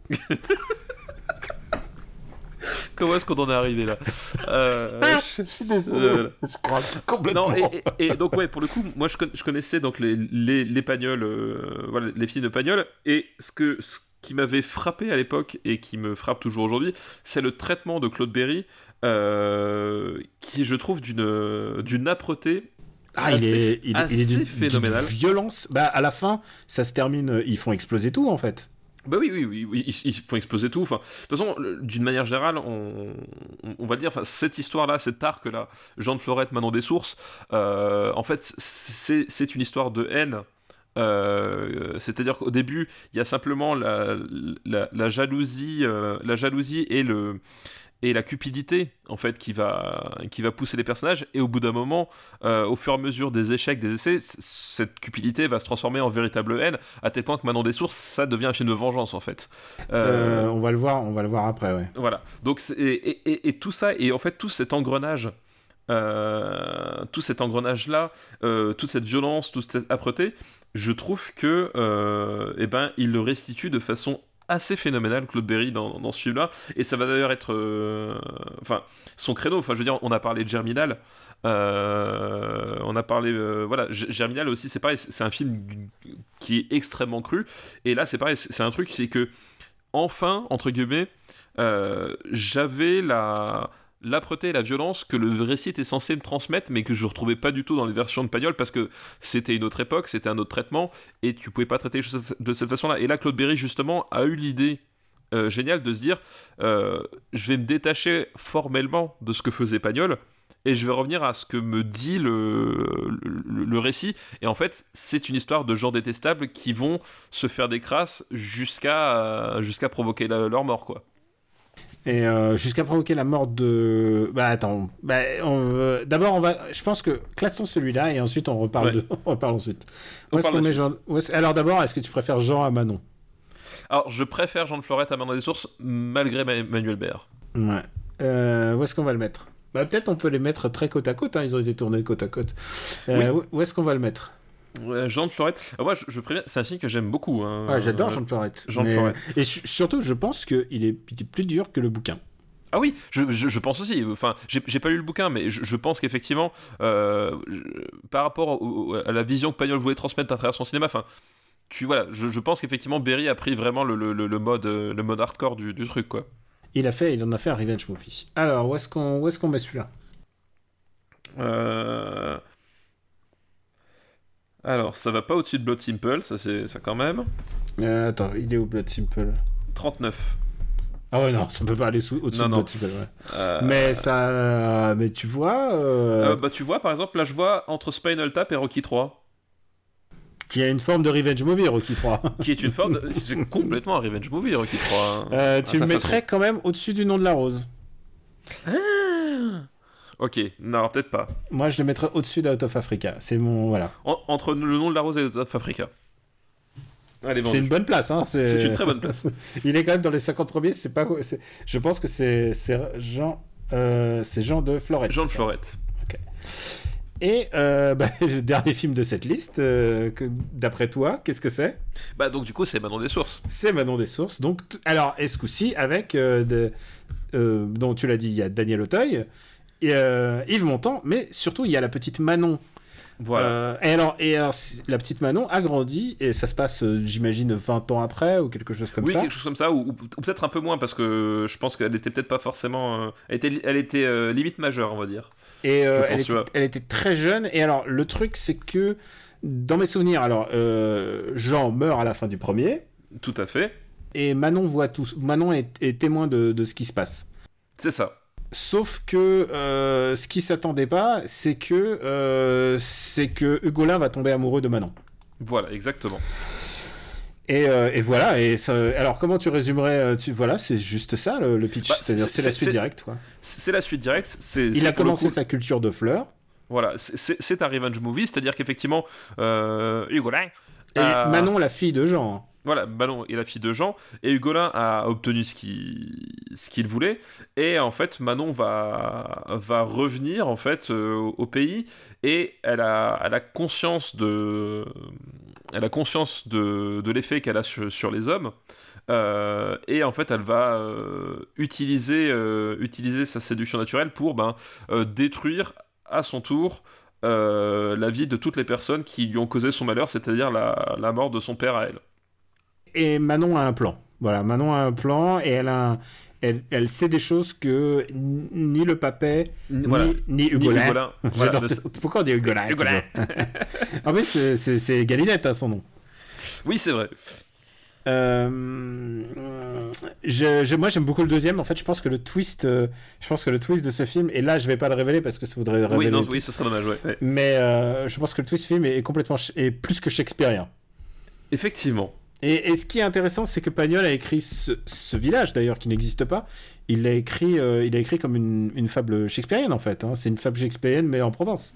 Oui, oui, bah complètement. Parce qu'effectivement, euh, euh, au-delà de la, vengeance qui, qui est, le, on va dire le, principal axe narratif, euh, va se dessiner finalement des, des destins qui vont être encore plus torturés et et, euh, soumis à la destruction qu'on l'imagine au départ, quoi.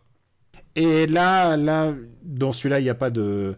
Il n'y a pas de mystère, ils sont, ils sont tous malheureux et, et la mort est au-dessus de presque tous les personnages. Oui, oui, je, je crois que globalement. euh, Comment, tu pouvais, comment tu pouvais faire une, une, euh, une happy following après, après le premier quoi?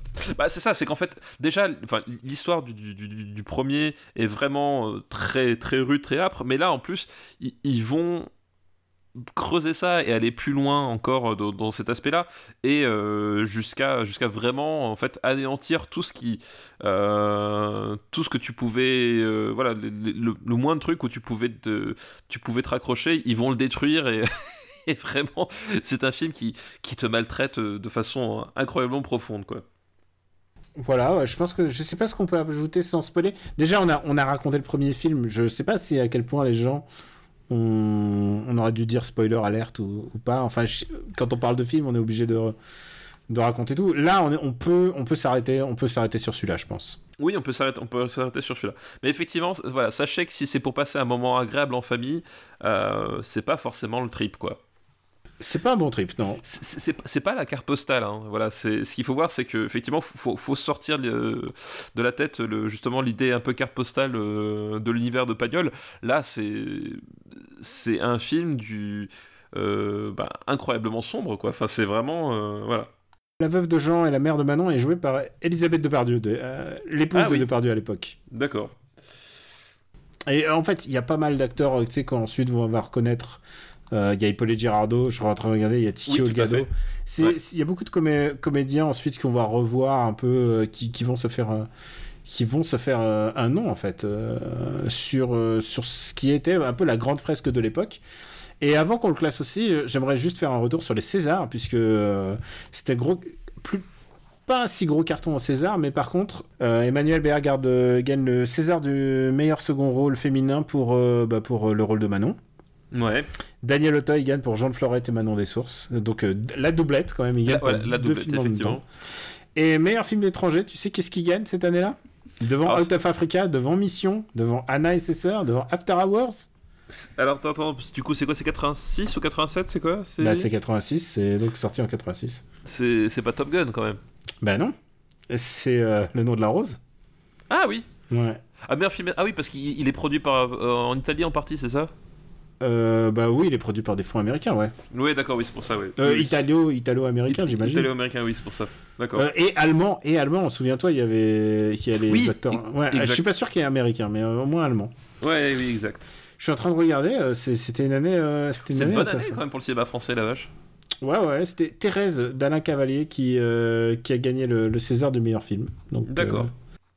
Euh, je, je, je suis, je, suis, je suis que très peu connaisseur du cinéma d'A- d'Alain Cavalier, je vais te dire.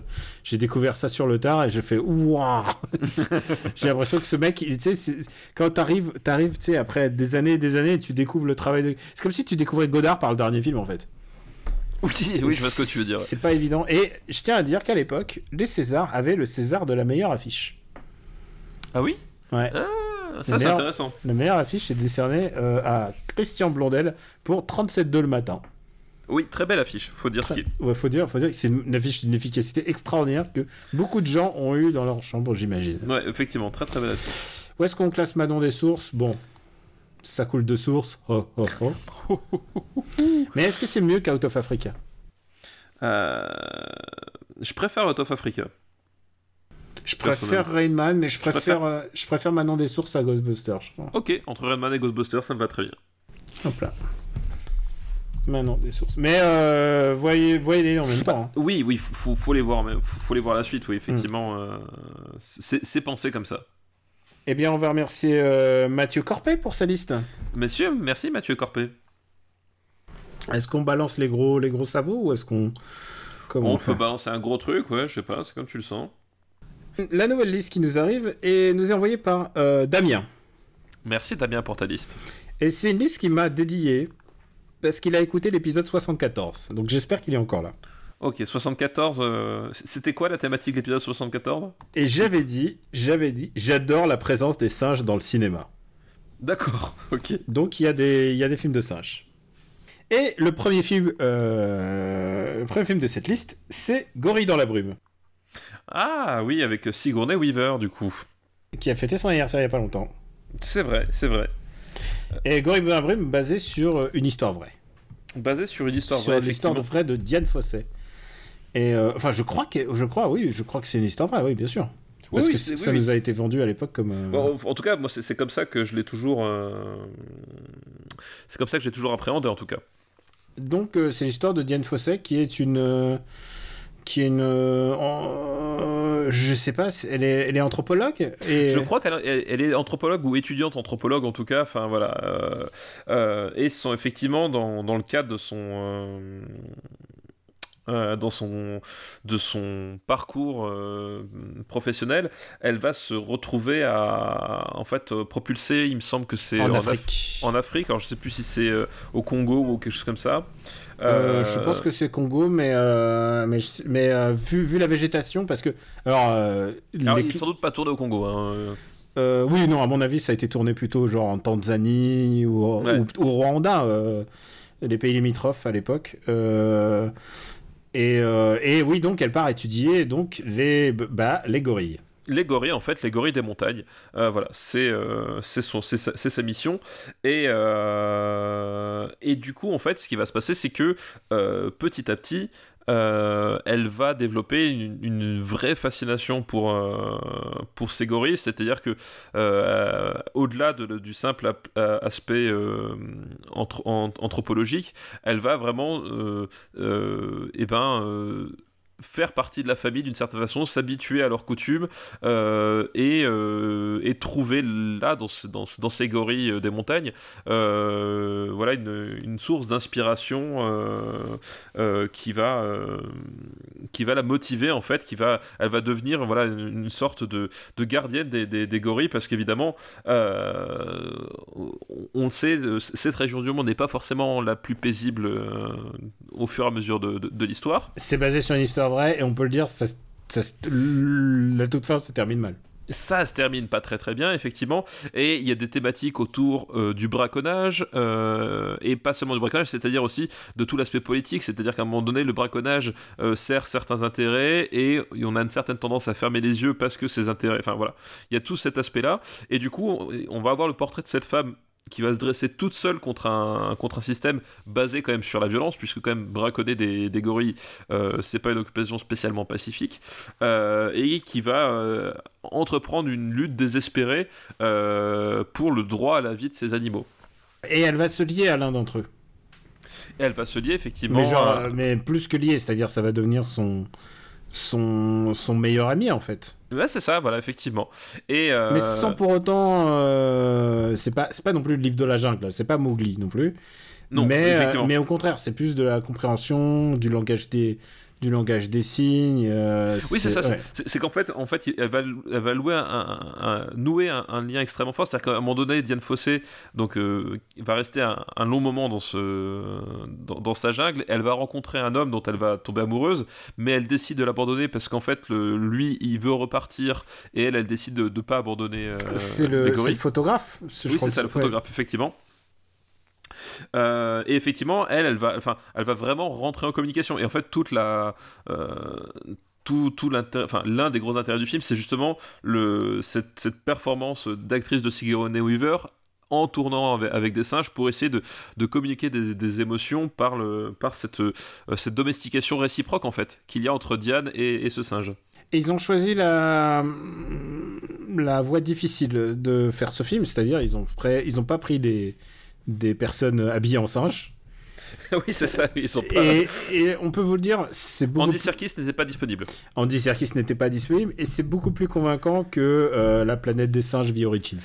Oui, effectivement. effectivement. C'est-à-dire que c'est- c'est jamais ridicule. C'est, euh, euh, on a une, le fait de prendre des, des vrais gorilles Euh, et, et, de voir ce lien, tu sens que le lien se tisse à même le film en fait, c'est ça qui oui, est. Oui, c'est ça. Et effectivement, et, c'est en fait le, le, le principal du film, c'est ça, c'est-à-dire qu'il y a un côté extrêmement fascinant euh, dans les scènes d'interaction entre Sigourney Weaver et le singe parce que tu sens que euh, bah, tu sens qu'il y, a vraiment dû se passer quelque chose à un moment donné. C'est à dire que tu voilà c'est un côté très très charnel euh, qui est parfaitement retransmis par le, film et qui le rend qui le rend voilà fascinant. Je pense que c'est le mot le plus exact voilà c'est un film c'est un film assez passionnant hein. enfin je veux dire si tu t'intéresses à la cause animale c'est un film qui remet en question l'exploitation de l'homme de la nature euh, qui remet énormément en, en perspective le tourisme en fait. Parce que c'est ça le, le, problème de, tout, de tous ces animaux, mm -hmm. c'est les safaris, euh, c'est le tourisme et, et c'est ça que Diane Fossé a essayé de... de, de C'était vraiment une lanceuse d'alerte pour l'occurrence. Et euh, qu'est-ce qu'est-ce que tu penses de ce film? Bah, en fait, voilà, comme je disais, c'est un film qui est fascinant parce que justement la, la performance, la quoi. Voilà, la performance et la parce relation. C'est vraiment une performance, mais c'est très particulier. Ce qu'on voit à l'écran est très très parti est assez unique en fait. C'est ça, effectivement. Et ce pouvoir de, de, de, de fascination là, euh, il est vraiment assez unique. Bon, il y a eu d'autres films avec des singes, mais là, il y a vraiment, enfin, la façon dont c'est fait. Et tu l'as dit, en fait, il y a, il y y a des vrais moments d'intimité entre entre l'actrice et, et, le singe et qui tombent jamais dans, dans le ridicule. Et que ça, c'est c'est vraiment captivant. C'est un truc vraiment à, à vivre. Et d'autant enfin moi pareil je l'ai vu quand j'étais gosse hein, Gorille dans l'imbrime euh, parce qu'il y avait des salles et surtout parce qu'il y avait Sigourney Weaver en fait. Euh, donc euh, et, et, et, justement moi ce que je retenais pas c'était je retenais pas tout, le contexte de guérilla et de, violence qu'il y avait avait autour. Mais c'est vraiment j'étais fasciné par par ces scènes avec les gorilles quoi. C'était un truc qui ça m'avait marqué. Enfin un peu comme comme l'ours aussi d'une certaine façon c'est un peu le même genre de, de, de fascination qui se développait. Quoi. Alors l'ours, me... je préfère l'ours. Hein, de... ah bah, sûr. Dire, parce que l'ours, oui. l'ours, il y, a une, il y a un rapport d'ultra-violence et d'injustice. Alors que ce film-là, euh, l'injustice est là, mais c'est-à-dire que c'est plus un film... Euh, c'est plus un film sur la mélancolie c'est plus un film sur la mélancolie c'est plus une femme qui s'abandonne c'est plus proche de Grizzly Man euh, alors que l'ours l'ours c'est presque un film shonen oui, non, non, effectivement, je, je préfère aussi euh, l'ours, euh, évidemment. Mais l'ours est une fiction, alors que ça, c'est euh, Voilà. c'est un biopic. Là, c'est un biopic. Et en fait, et le, le, le film a ce défaut-là aussi, c'est-à-dire que ils sont tellement conscients, justement, que euh, cette relation qui se tisse entre Sigourney Weaver et, et, le singe est unique, que, en fait, au bout d'un moment, en fait, au milieu du film, euh, ça devient le seul, euh, le seul pivot du film. C'est-à-dire que le, fi le film va énormément se répéter sur beaucoup de choses et, euh, et en fait il va, s'étioler, c'est-à-dire que euh, passer le second visionnage, tu te rends compte que globalement, en euh, sacrifiant une demi-heure de, film, tu perdais pas tant que ça, mais voilà, tu perdais tous ces moments de complicité, mais en fait, au final, le film, euh, lui, changeait pas énormément. Et du coup, il y, a ce côté un petit peu, euh, voyez la performance, comment elle est cool, qui finit par alourdir le, le film et les propos, quoi. Qu'est-ce que tu penses de la carrière de son réalisateur, à savoir Michael Apt? Apted? Euh, Apt Apt Apted Est-ce est est qu'il a peut-être au service? C'est ça Eh bien, que... écoute, euh, ben, moi je le connais pour une, une raison. C'est qu'il a réalisé The World Is Not Enough. Ah oui. Ouais, que j'ai vu il y a pas longtemps d'ailleurs. Que j'ai Tu revu quoi, avec tes enfants? Oui, oui, oui. Et alors, comment tu leur expliques euh, le rôle de, de Sophie Marceau? Euh, bah, ils comprennent très bien le rôle de Sophie Est-ce que- est-ce qu'ils ont capté, alors, on est entre nous, et tes enfants n'écoutent pas, est-ce qu'ils ont capté tous les innuendos sexuels euh, de ce film qui sont proches du film de Boule quand même, faut le dire? Bah, je pense que ma fille, oui. C'est vrai? Ouais, C'est pas dans ce film-là où elle fait Tu veux le voir, la grosse surprise ou quelque chose comme ça? Ouais un, truc, un truc dans ce style-là, ouais. Et honnêtement, je me souviens que je l'ai vu en, en salle avec, ah, avec quelqu'un que, que, que tu connais au moins de, de voix. C'est un mec, euh, c'est mon ami qui s'appelle Fetty et qui fait énormément de voix. euh, C'est euh, un mec qui fait des voix caméléon. Il est, euh, on entend sa voix dans les, les pubs TF1, Énergie. C'est une voix, une voix comme ça. Et on, je l'ai vu, on l'a vu ensemble au cinéma et je me souviens qu'on on éclatait de rire à chaque réplique. on se regardait en disant qu'est-ce qu'on est en train de voir? C'est la seule fois que ça m'a fait ça dans un bond de, de ma vie. À ce point-là, ouais. Ouais. Euh, bon, allez, euh, on va classer euh, Gorille dans la brume. Donc, euh, on a dit ça va sous l'ours. Et l'ours a malheureusement baissé. Ouais, ouais. Ours est 121e. Je, Passé dans l'épisode 1. je, oui, c'est vrai. Mais c'est ça le problème. Ah, l'ours. mais- Bref, Euh, on en reviendra à chaque fois, mais euh, Je pense qu'il faut, il faut, il faut faire un, un, un, un remake. moratoire sur l'ours. Faut faire, non, il faut faire un remake. Faut faire un remake. Pas, pas on les reclasse pas, mais on en reparle. Ouais, exactement. Euh, écoute, moi, je préfère Good Morning Vietnam à, à Gorille dans la brume. Hmm. Euh, je préfère la, je préfère la guerre du feu, moi. Idée ou la guerre du feu? Ok, vendu. Euh, je préfère Cher j'ai rétréci les gosses. Ouais, mais je préfère quand même ça à Amityville. Ouais, on est d'accord. On est très d'accord pour cette reprise. Oui, oui, on est voilà. Nous sommes extrêmement d'accord. Euh, je suis sûr que ta reco, ça va être encore Hades et on sera d'accord. Deux émissions de suite. ah merde, la, la Switch est, dans ma- est restée dans ma chambre et, et tout le monde dort à la maison. Interdit de jouer quand on enregistre. Oui, c'est vrai, c'est vrai. Et c'est dur, hein.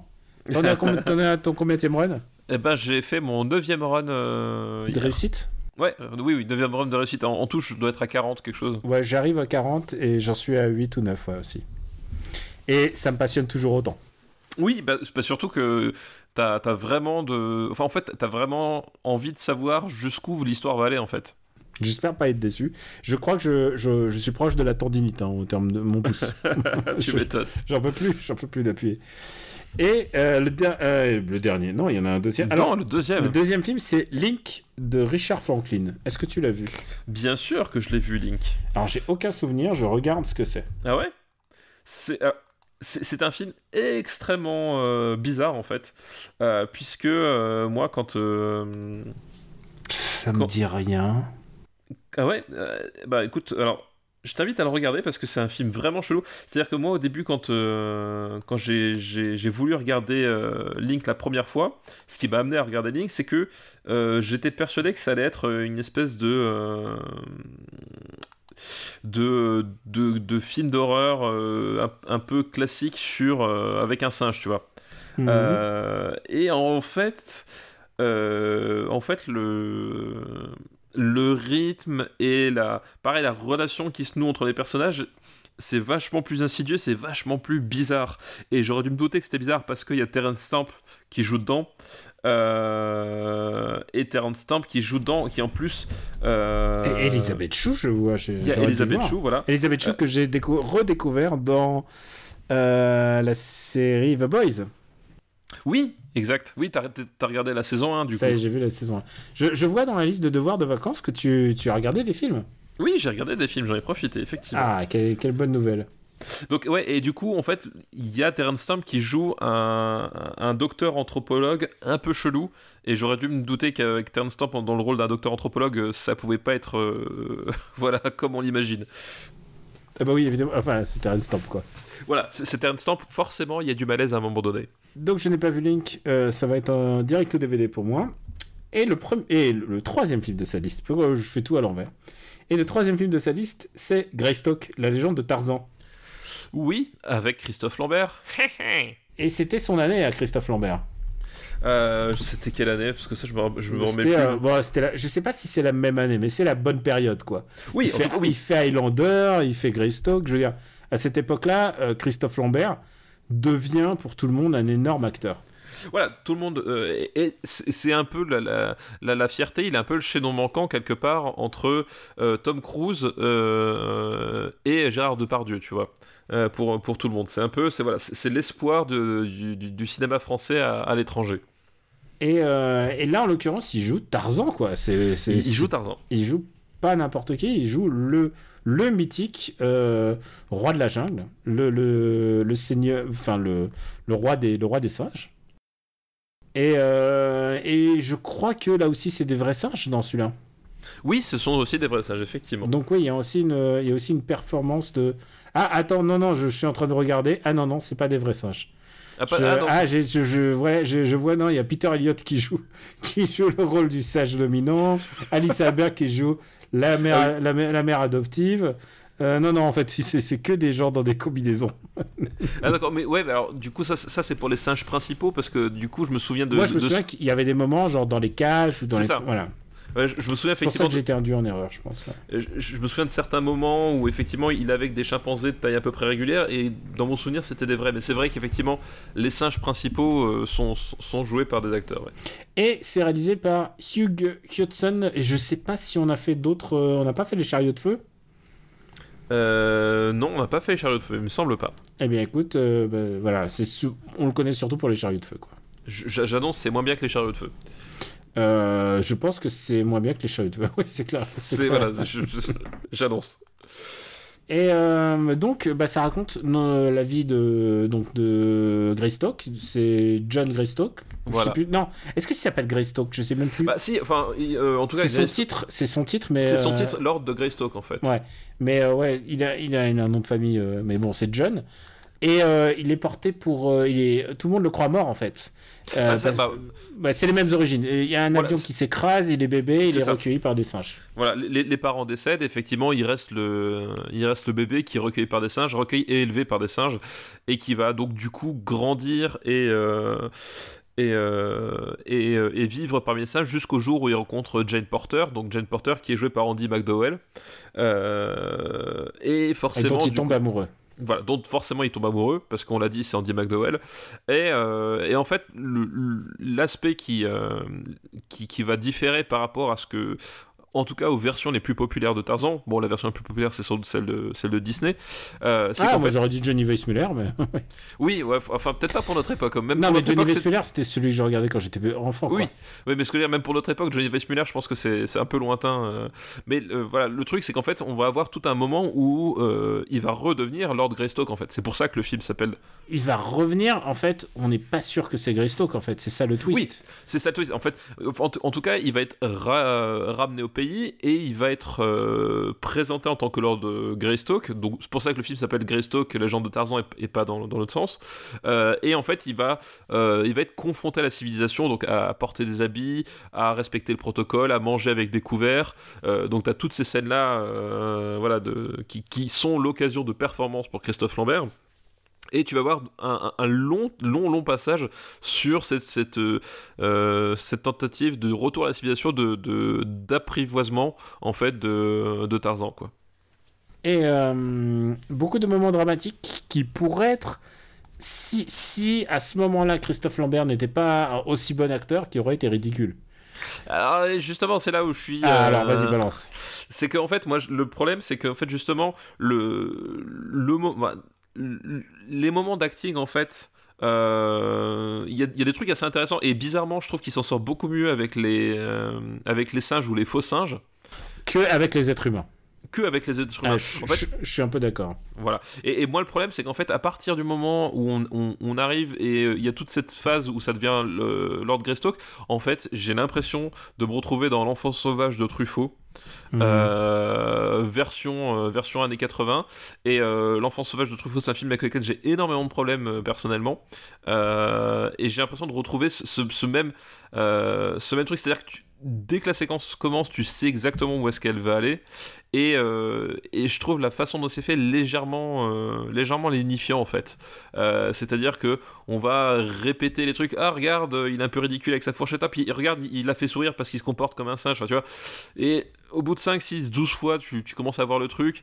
Et, euh, et je trouve que vraiment, enfin, on passe beaucoup de temps dessus pour, pour aller pas plus loin que ce que tu imaginais dès le départ. C'est-à-dire qu'il y a, ça devient hyper convenu, hyper plan-plan, et, euh, et un côté très... euh, très concerné genre euh, oui là attention à, à partir de ce moment là c'est plus seulement Tarzan mais ça, ça devient un grand film il faut que vous soyez et il y a ça va être un peu dramatique. voilà et, et je trouve Et je crois qu'ils veulent, ils veulent trop que ça devienne une fable shakespearienne. c'est Alors ça que exactement ça fait pas vraiment partie du, du lore de Tarzan. Ça, c'est. euh, Voilà, et voilà. effectivement, et tout ce passage-là, je, je trouve que c'est vraiment très mal amené et c'est très très très lourdingue. Voilà, ils insistent beaucoup dessus. euh, et, euh, et au bout d'un moment, justement, tu t'es dans un cours magistral et, euh, et moi, ça me sort du film, quoi. Moi, il y, a- quand même. En fait, le truc, c'est que la deuxième partie applique beaucoup de morts, en fait. Et je trouve que moi, moi quand je l'ai vu gamin, ça m'a ému. En fait, d'abord la mort de Greystock lui-même.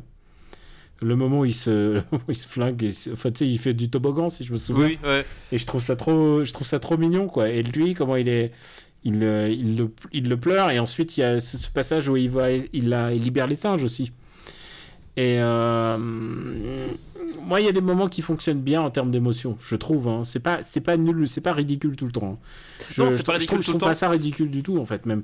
Je Moi- pense qu'il y a des moments qui sont moins bons. Euh, moi, je trouve qu'il y, a- des moments qui tombent dans le ridicule, honnêtement, et je pense que je le reverrai aujourd'hui. Je pense que ce serait peut-être même pire. Euh, Il y a d'autres moments qui fonctionnent, mais justement, le problème, c'est qu'en fait, tout le côté euh, ah regarde, regarde comment il pleure bien. Enfin, tu vois. pff, voilà, c'est- typiquement, il y a un côté, il y a un côté la ligne verte dans les moments d'émotion, moi, qui, qui a tendance vraiment à me saouler, quoi. Ah, j'aime bien quand. ah, je peux pas. T'as vu, t'as vu l'argument? pas se relever de ça. Voilà, hop, t'as vu l'argument? Ouais, je, je trouve que c'est pas, c'est pas la faute à Lambert. hein. Non, non, je pense, je pense que c'est- pas de sa faute. Et, et honnêtement, il, il- là, ce qu'on lui demande de jouer, c'est super dur. Il s'en sort pas si mal. Et, mais le, pro- le problème, c'est que je pense que la, la mise en scène et l'écriture, euh, elle est tellement gros sabot euh, que. pff, Enfin voilà, tu vois, c'est un film qui, qui veut t'écraser sous, sous le poids de, de, de ce qu'il a à dire et, et il est tellement pas sûr de, de ce qu'il dit qu'il qu'il préfère te surligner 36 fois. Enfin voilà, il y a vraiment un côté euh, mais vas-y enfoiré, tu vas pleurer ou quoi? Et euh, moi ça Ouais, voilà. C'est quand même par le mec qui a fait les chariots de feu, quoi. Bah oui, alors Les Chariots de Feu, c'est pas un film très subtil non plus, mais euh, Les Chariots de Feu, je trouve qu'il y a une vraie inspiration euh, dans la mise en scène que t'as pas forcément ici, parce que encore une fois, je trouve ça vraiment très plan-plan. Euh, et puis surtout, Les Chariots de Feu, t'as la musique de Vangelis, quoi. Et c'est vrai. Voilà. Et quand tu mets la musique d'évangéliste, tout de suite, ça prend. C'est autre chose, Ah, quoi. Et, et- et c'est autre chose. Et des moments de grâce cinématographique comme ça, c'est-à-dire de, de, de cohésion, de, de synergie entre, le, entre le, la cinétique de l'image et le, et le son, t'en as pas dans Greystock. Mhm. T'as vraiment au contraire un truc, euh, voilà, comme je disais, ça me, ça me fait vraiment penser à, à du, à du Truffaut façon L'Enfant Sauvage, où euh, on va me poser la caméra et on va dire attention, maintenant ce qu'on va te montrer c'est très important, sois attentif s'il te plaît. Hmm. T'es peut-être un peu, t'es peut-être un peu dur. Moi, je trouve, je trouve Hmm, que les that's what acteurs sont. said. Ouf, ouf, putain, mais depuis que je regardais The Office, je comprends toutes ces allusions nulles. Voilà. tu sais, en plus, ce qui est génial, c'est qu'il le dit n'importe quand, en fait. Bah oui. il, il a jamais le bon timing pour le dire. ah, t'es un peu mon. Ouais, j'allais trouver un. Ouais. Est-ce, est-ce que. Ah non, je, parce que bref, je sais pas où t'en es, t'en es où, à, à quelle saison? Je suis à la saison 5. Putain, ah ouais. On en reparlera après parce qu'il y, a- y a un moment donné qui, qui, qui, qui me fait mourir de rire entre euh, un, un That's What She Said entre, entre lui et, et Dwight qui est. Alors, écoute, quoi. je veux te dire un truc, c'est que j'ai passé le passage du No, God, no. J'ai passé celui-là. God, Voilà. please, no, please. Voilà, j'ai passé celui-là, donc je voilà. Ouais, Je trouve, je trouve que tu ressembles un peu à Toby en fait en tant que personnage. Ah oui? Ouais, non, tu ressembles plus. Si t'étais un perso, je pense que tu serais Creed. Euh, ah, ah, non, je suis, je suis creepy à ce point. Non, Non, mais bah, bon, moi, je- je- ouais. moi, en tant que directeur, du coup, je me, je me voyais plutôt en Michael, c'est-à-dire le, le mec un peu teubé, qui a pas un mauvais fond, mais qui est complètement incompétent au poste où il est. Tu crois? Bah, Ah Moi, ouais, moi, je- je me basais que sur la ressemblance physique, hein, tu vois. Ah oui, la ressemblance physique, ça peut être, oui. Parce que c'était ça ou Kevin. hein. Ah, mais quel gros bâtard. Et tu sais que Kevin, en fait, il- genre, j'ai déjà vu en, en tant que. C'est trop bizarre de le voir en tant que Kevin, et ensuite quand il est en, tant- en homme normal, quoi. Ah oui, oui, oui, oui, oui, Ça n'a rien à voir. C'est ça, être un acteur. Et c'est vrai que toi, phy- physiquement, tu. euh, et peut-être sur le caractère, tu t'es un peu Ryan, parfois, j'ai l'impression. Et Ryan, mais tu sais quoi, je comprenais pas pourquoi tu le détestais, Ryan. Parce que moi, je me basais que sur la première saison. Oui Et la première saison, tu sens que il a. C'est après qu'il est abîmé par le système. Ah bah, c'est- Ensuite, tu veux dire, au début, il commence petit, et ensuite, il devient directeur, et ensuite, il est abîmé par le système. Je comprends pourquoi. ah, je, je comprenais pas pourquoi. Alors ensuite, oui, quand il revient il- proto-sarkoziste. il- C'est ça, c'est c'est pas tant qu'il est abîmé par le système, c'est qu'à un moment donné, il devient le système. Oui, voilà. C'est. Et, et- et c'est ça, en fait, le, le gros truc avec Ryan. Désolé pour cet aparté sur Office, mais on est obligé d'en faire de temps en temps. En attendant, Super Série Battle, Exactement. qui reste une possibilité. hein, Qui reste, effectivement, rien n'est impossible. Rien n'est impossible. Mais alors, on va devoir classer Greystock d'abord. Oui, on va devoir classer Greystock. Et. Euh... Où est-ce qu'on va mettre Greystock? Euh... bah, déjà, par rapport à aujourd'hui, ça va pas au-dessus de Wargame, c'est pas possible. Non, c'est clair. Ça, c'est sûr. Euh... J'allais Alors, dire. un film d'animaux, ça va au-dessous de Rox les Rookies. hein. oui. Pardon. Un film d'animaux, ça va au-dessous du retour du Jedi. Ah, les, les Hobbits. Ouais. Euh, les Hobbits. Les- Oui, le mec qui les connaît la tête, tu te souviens, les Hobbits? Les fameux hobbits. Euh, les hobbits à poil, là. Ouais. Euh, ça va sous l'ours. Ça va sous l'ours, oui. oui non, c'est une certitude. Euh, Est-ce que tu préfères Gorille dans la brume ou pas? Euh, je préfère Gorille dans la brume, en fait. Ouais. Alors écoute, je te, pro- Ah, ah, ah, Christophe Lambert par rapport à Highlander. Ah, je préfère Highlander. Ok. Je préfère Top Gun. Euh, alors, je vais dire, je préfère Outland. Je préfère Princess Bride. Ouais, mais je pense que je le mettrais quand même au-dessus de Widow. Ok. Euh, ça me va. Ah, T'as entendu mon bébé? Ah, ton fils n'est pas d'accord avec, euh, avec le classement, visiblement. Ah, Désolé, mais c'est le babyphone. Hein. Je sais pas pourquoi je le garde allumé alors que tout va très bien, mais bon. Voilà. C'est ça, hop, tais-toi. Alors, euh, Greystock. Je marque juste Greystock, les gens Bah comprennent. oui, Greystock, ouais. Greystock, donc classé aux alentours du 153. Voilà. C'est ça, quelque chose comme ça. Dans, cette- dans cette idée.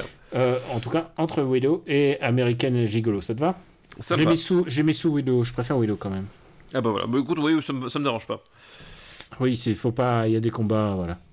c'est ça, exactement, blablabla. Et rappelons-le, c'est pas la supérieure version de Tarzan parce que la première il y a Johnny Weissmuller et la dernière il y a Phil Collins.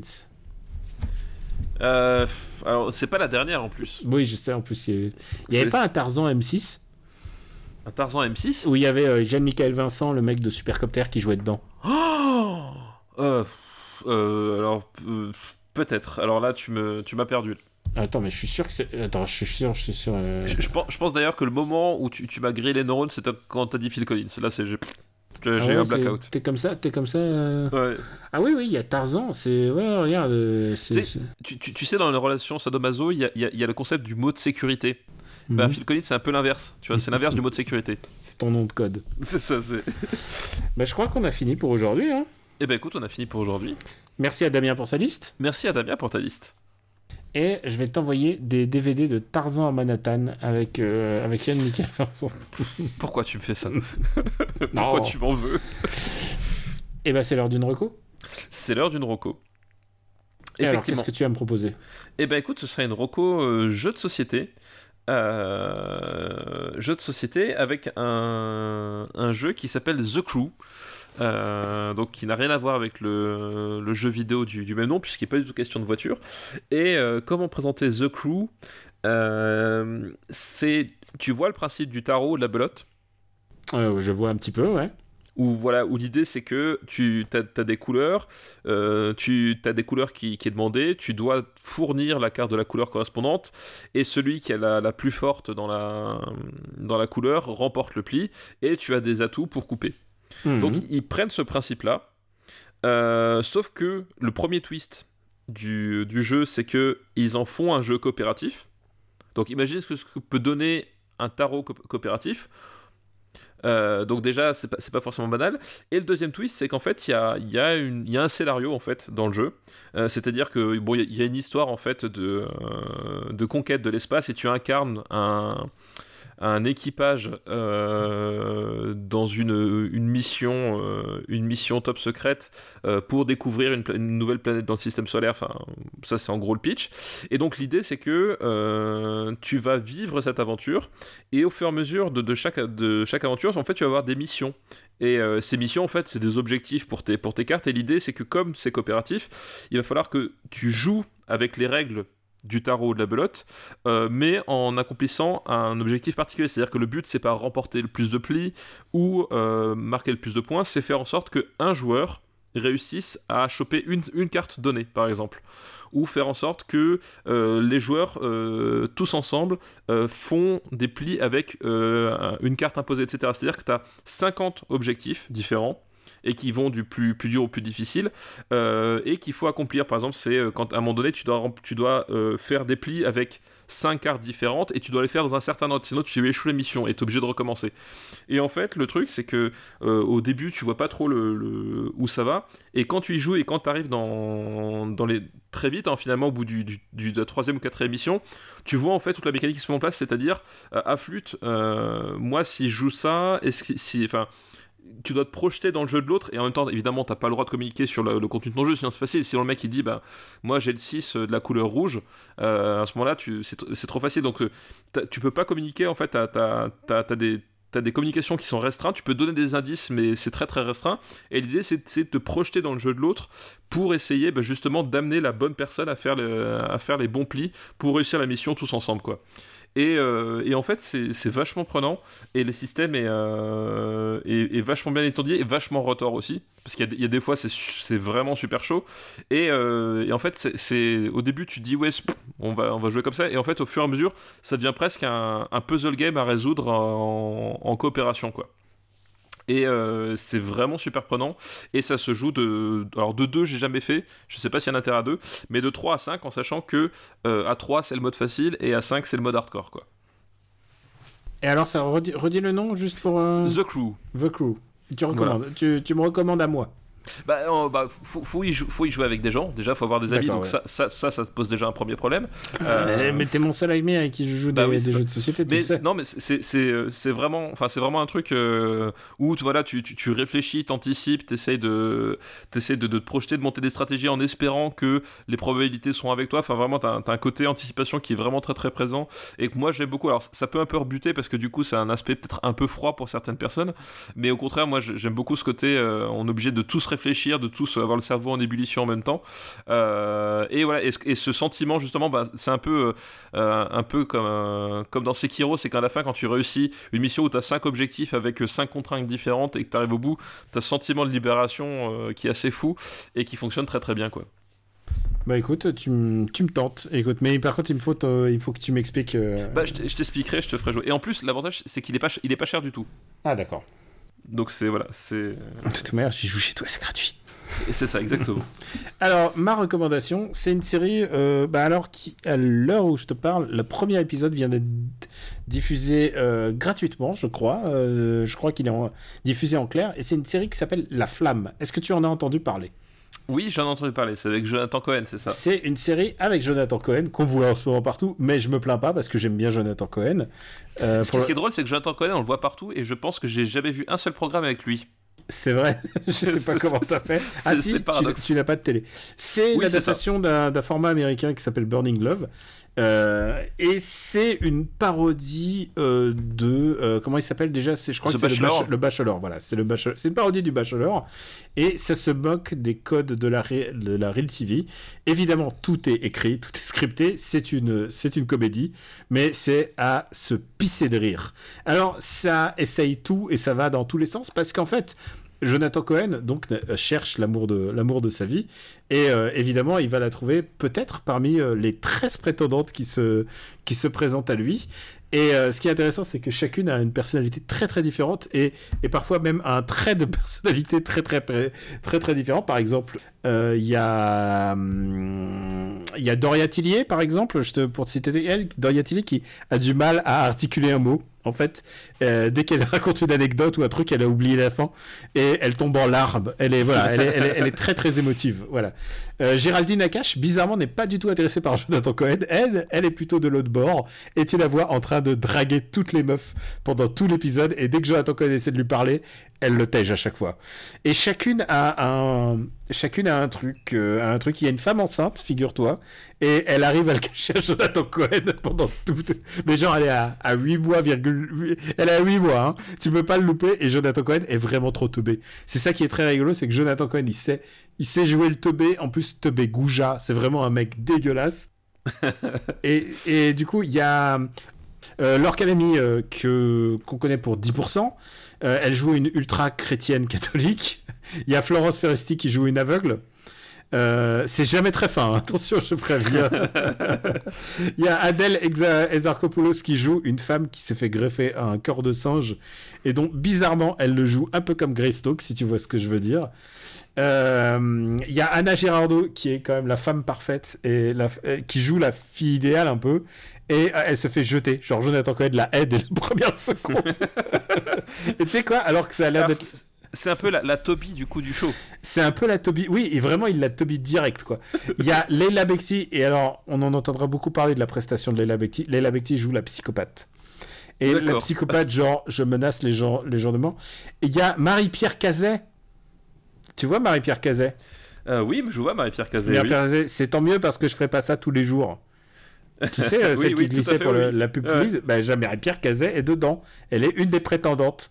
Euh, aux côtés de Youssef Hadji, euh, qu'on a vu dans Problemos, qui joue une prétendante aussi. Il y a que des prétendantes et des euh, que des prétendantes comme ça. Il y a Camille Chamou qui joue une plus que nudiste. Voilà, tu, tu, en fait, tout le- dès qu'elle apparaît, tout le bas de son corps est crypté. Voilà. D'accord, je vois. Et son- voilà, je te, même, je te fais même pas le pseudo, euh, c'est- encore plus, c'est encore plus abominable.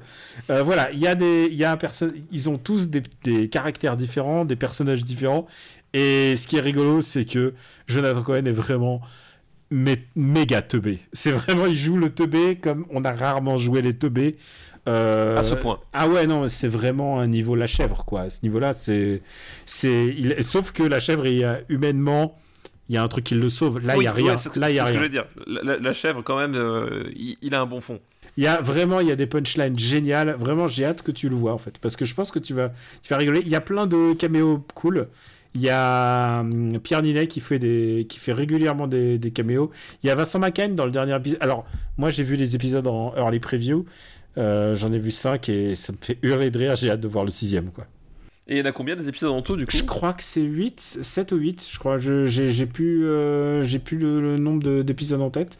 D'accord. Mais euh, de toute manière, c'est un one shot. Hein. Je vois pas comment on peut, on peut faire ça autrement. C'est euh, coécrit par Jérémy Galland, Florent Bernard et Jonathan Cohen. Et franchement, je pense que c'est un des trucs les plus drôles que j'ai vu cette année. C'est vraiment c'est c'est trashos, c'est bien vu. Euh, c'est fait en étant trash, tu vois, c'est ça. c'est ça, Pourtant, il n'y a pas de nazis, mais pas loin. Ah, ah bah non, mais s'il n'y a, pas de nazi, moi je regarde pas. Ah non, mais honnêtement, c'est. Bah, il est tellement bête, euh, il est tellement bête ce con que. Parce que- parce que il, y a moi, la un épi- dernière- il y a un épisode, il y a un épisode où il arrive déguisé en Rastaman. Et il dit Je comprends pas pourquoi. Ils m'ont dit. Moi, j'ai dit que mon, mon déguisement de Bob Marley allait mieux marcher, mais j'ai demandé à ce qu'on me peigne en noir et la je comprends pas pourquoi. je comprends pas pourquoi la régie, ils ont pas voulu. Franchement, j'y retourne et tout le monde me fait Non, non, non, reste. et, et en fait, il est. euh, il est vraiment, vraiment turbo bête. Il est, voilà, je te recommande vraiment La Flamme, c'est un des trucs les plus drôles que j'ai regardé cette année. Et je pense qu'on a besoin, on a besoin de trucs drôles et bêtes et un peu trashos. Et c'est pour ça que j'ai beaucoup d'espoir euh, pour le nouveau film de Sacha Baron Cohen. Ah, euh, le nouveau Borat Ouais, je pense que quand on enregistrera le prochain épisode, je l'aurai vu. Eh bah, eh bah- eh bien peut-être. J'ai Mais- hâte. mais- j'ai Mais hâte. sache que moi, la dernière série que j'ai vue, elle, elle est trash, mais il y a des nazis dedans. C'est laquelle? Ah bah, c'est une série que tu as commencé à regarder aussi. Ah d'accord, The Boys, il y a des nazis dans The Boys. Ouais, il y a des Mais en même temps, dans il- The Boys. j'ai vu que la première saison et il y a déjà un peu d'eugénisme. On, voilà, on, on est- on est déjà, on est déjà bien limite dans la première saison. Eugénisme leads to nazi en général. Tu sais quoi c'est. Je pense que c'est dans leur méthodologie, dans leur plan de carrière, je crois que l'eugénisme n'est jamais loin. Exactement. Bah c'est tout pour aujourd'hui.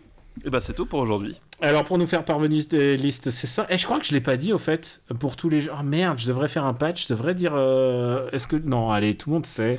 Mais non, tout le monde, tout le monde écoute jusqu'à la fin. Tu crois Re- Alors pour nous... bien sûr. Bah, alors, pour nous faire parvenir des listes, c'est simple, c'est trois films. Tu sais quoi C'est le seul épisode où j'explique pas le concept au début. De tous les épisodes, je crois que c'est le seul où j'ai complètement oublié d'expliquer le mais- concept. mais, mais il faut des twists. Il faut des twists. Et bah ça, c'est un twist. Bah, je m'en veux. Je sais quoi, je vais, je vais en réenregistrer derrière. euh.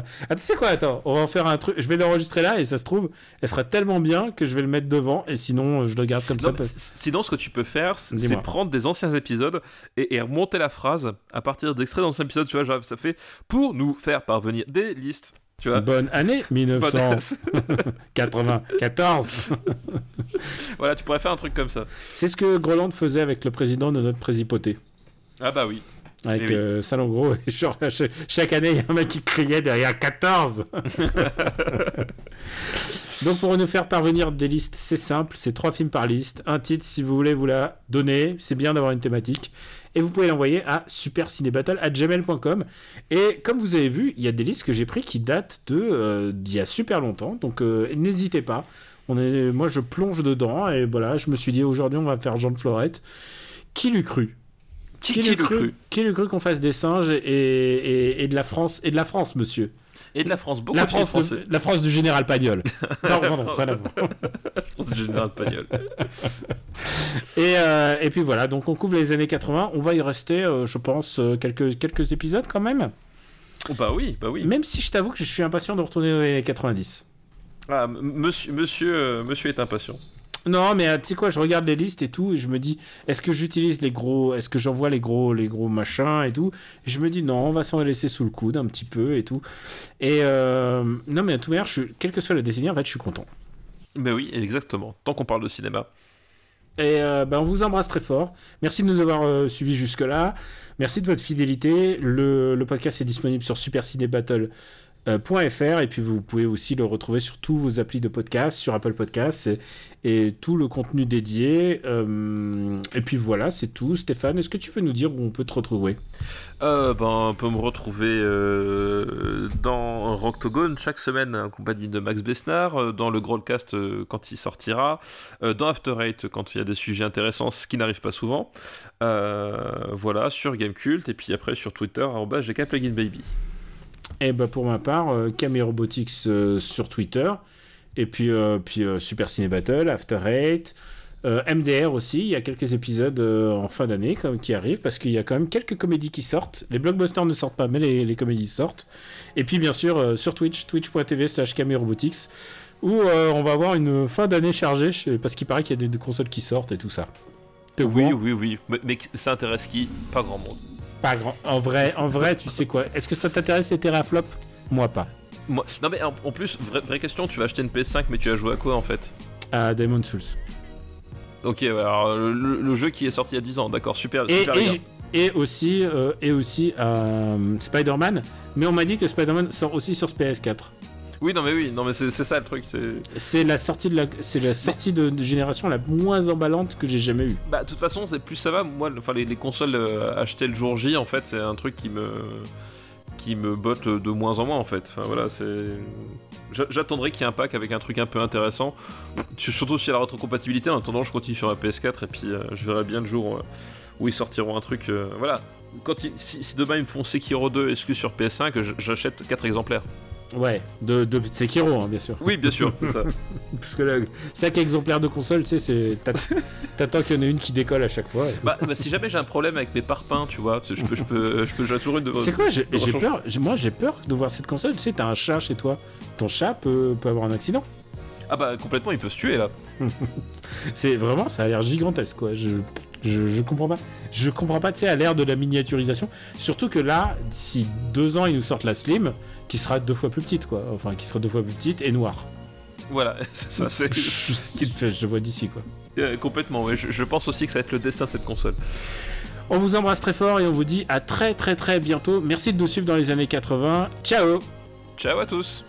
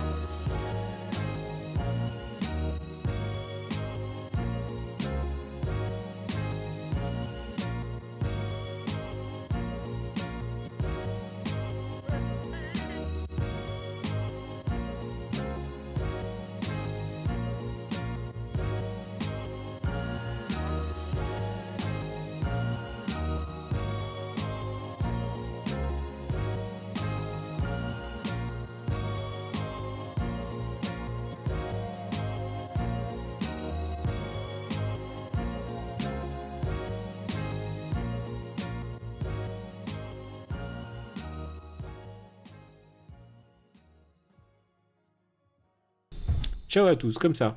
Bah ouais, comme ça, exactement. Moi, moi j'ai peur de rien. J'ose, j'ose, j'ose, J'ose. Ah, moi, j'ose rien. Dans, dans- dans- dans ce pays, on ne peut plus rien dire. Eh bien, moi, j'ose. Moi, j'ose rien. Par contre, euh, ah bah si je. Ah, j'appuie sur enregistrer, ça y est. Ah ouais, ça y est, c'est fait. Elle est bonne, hein Bah écoute, on a, on a bien refait une deuxième fois un film. euh, Bah, c'est vrai, on a un. et- mais, mais qui, a, qui a fini par être classé exactement au même endroit. Ça, de- c'est la première fois que ça nous arrive. Oui, mais ça, c'est la preuve de l'immuabilité et de la fiabilité du marbre. Et en général, tu sais, quand ça nous est arrivé, on a déjà eu un doublon, et ben c'était pas si loin. Hein. Oui, mais là, là c'était même plus que pas si loin, c'était vraiment à la même place. Allez, j'appuie sur stop.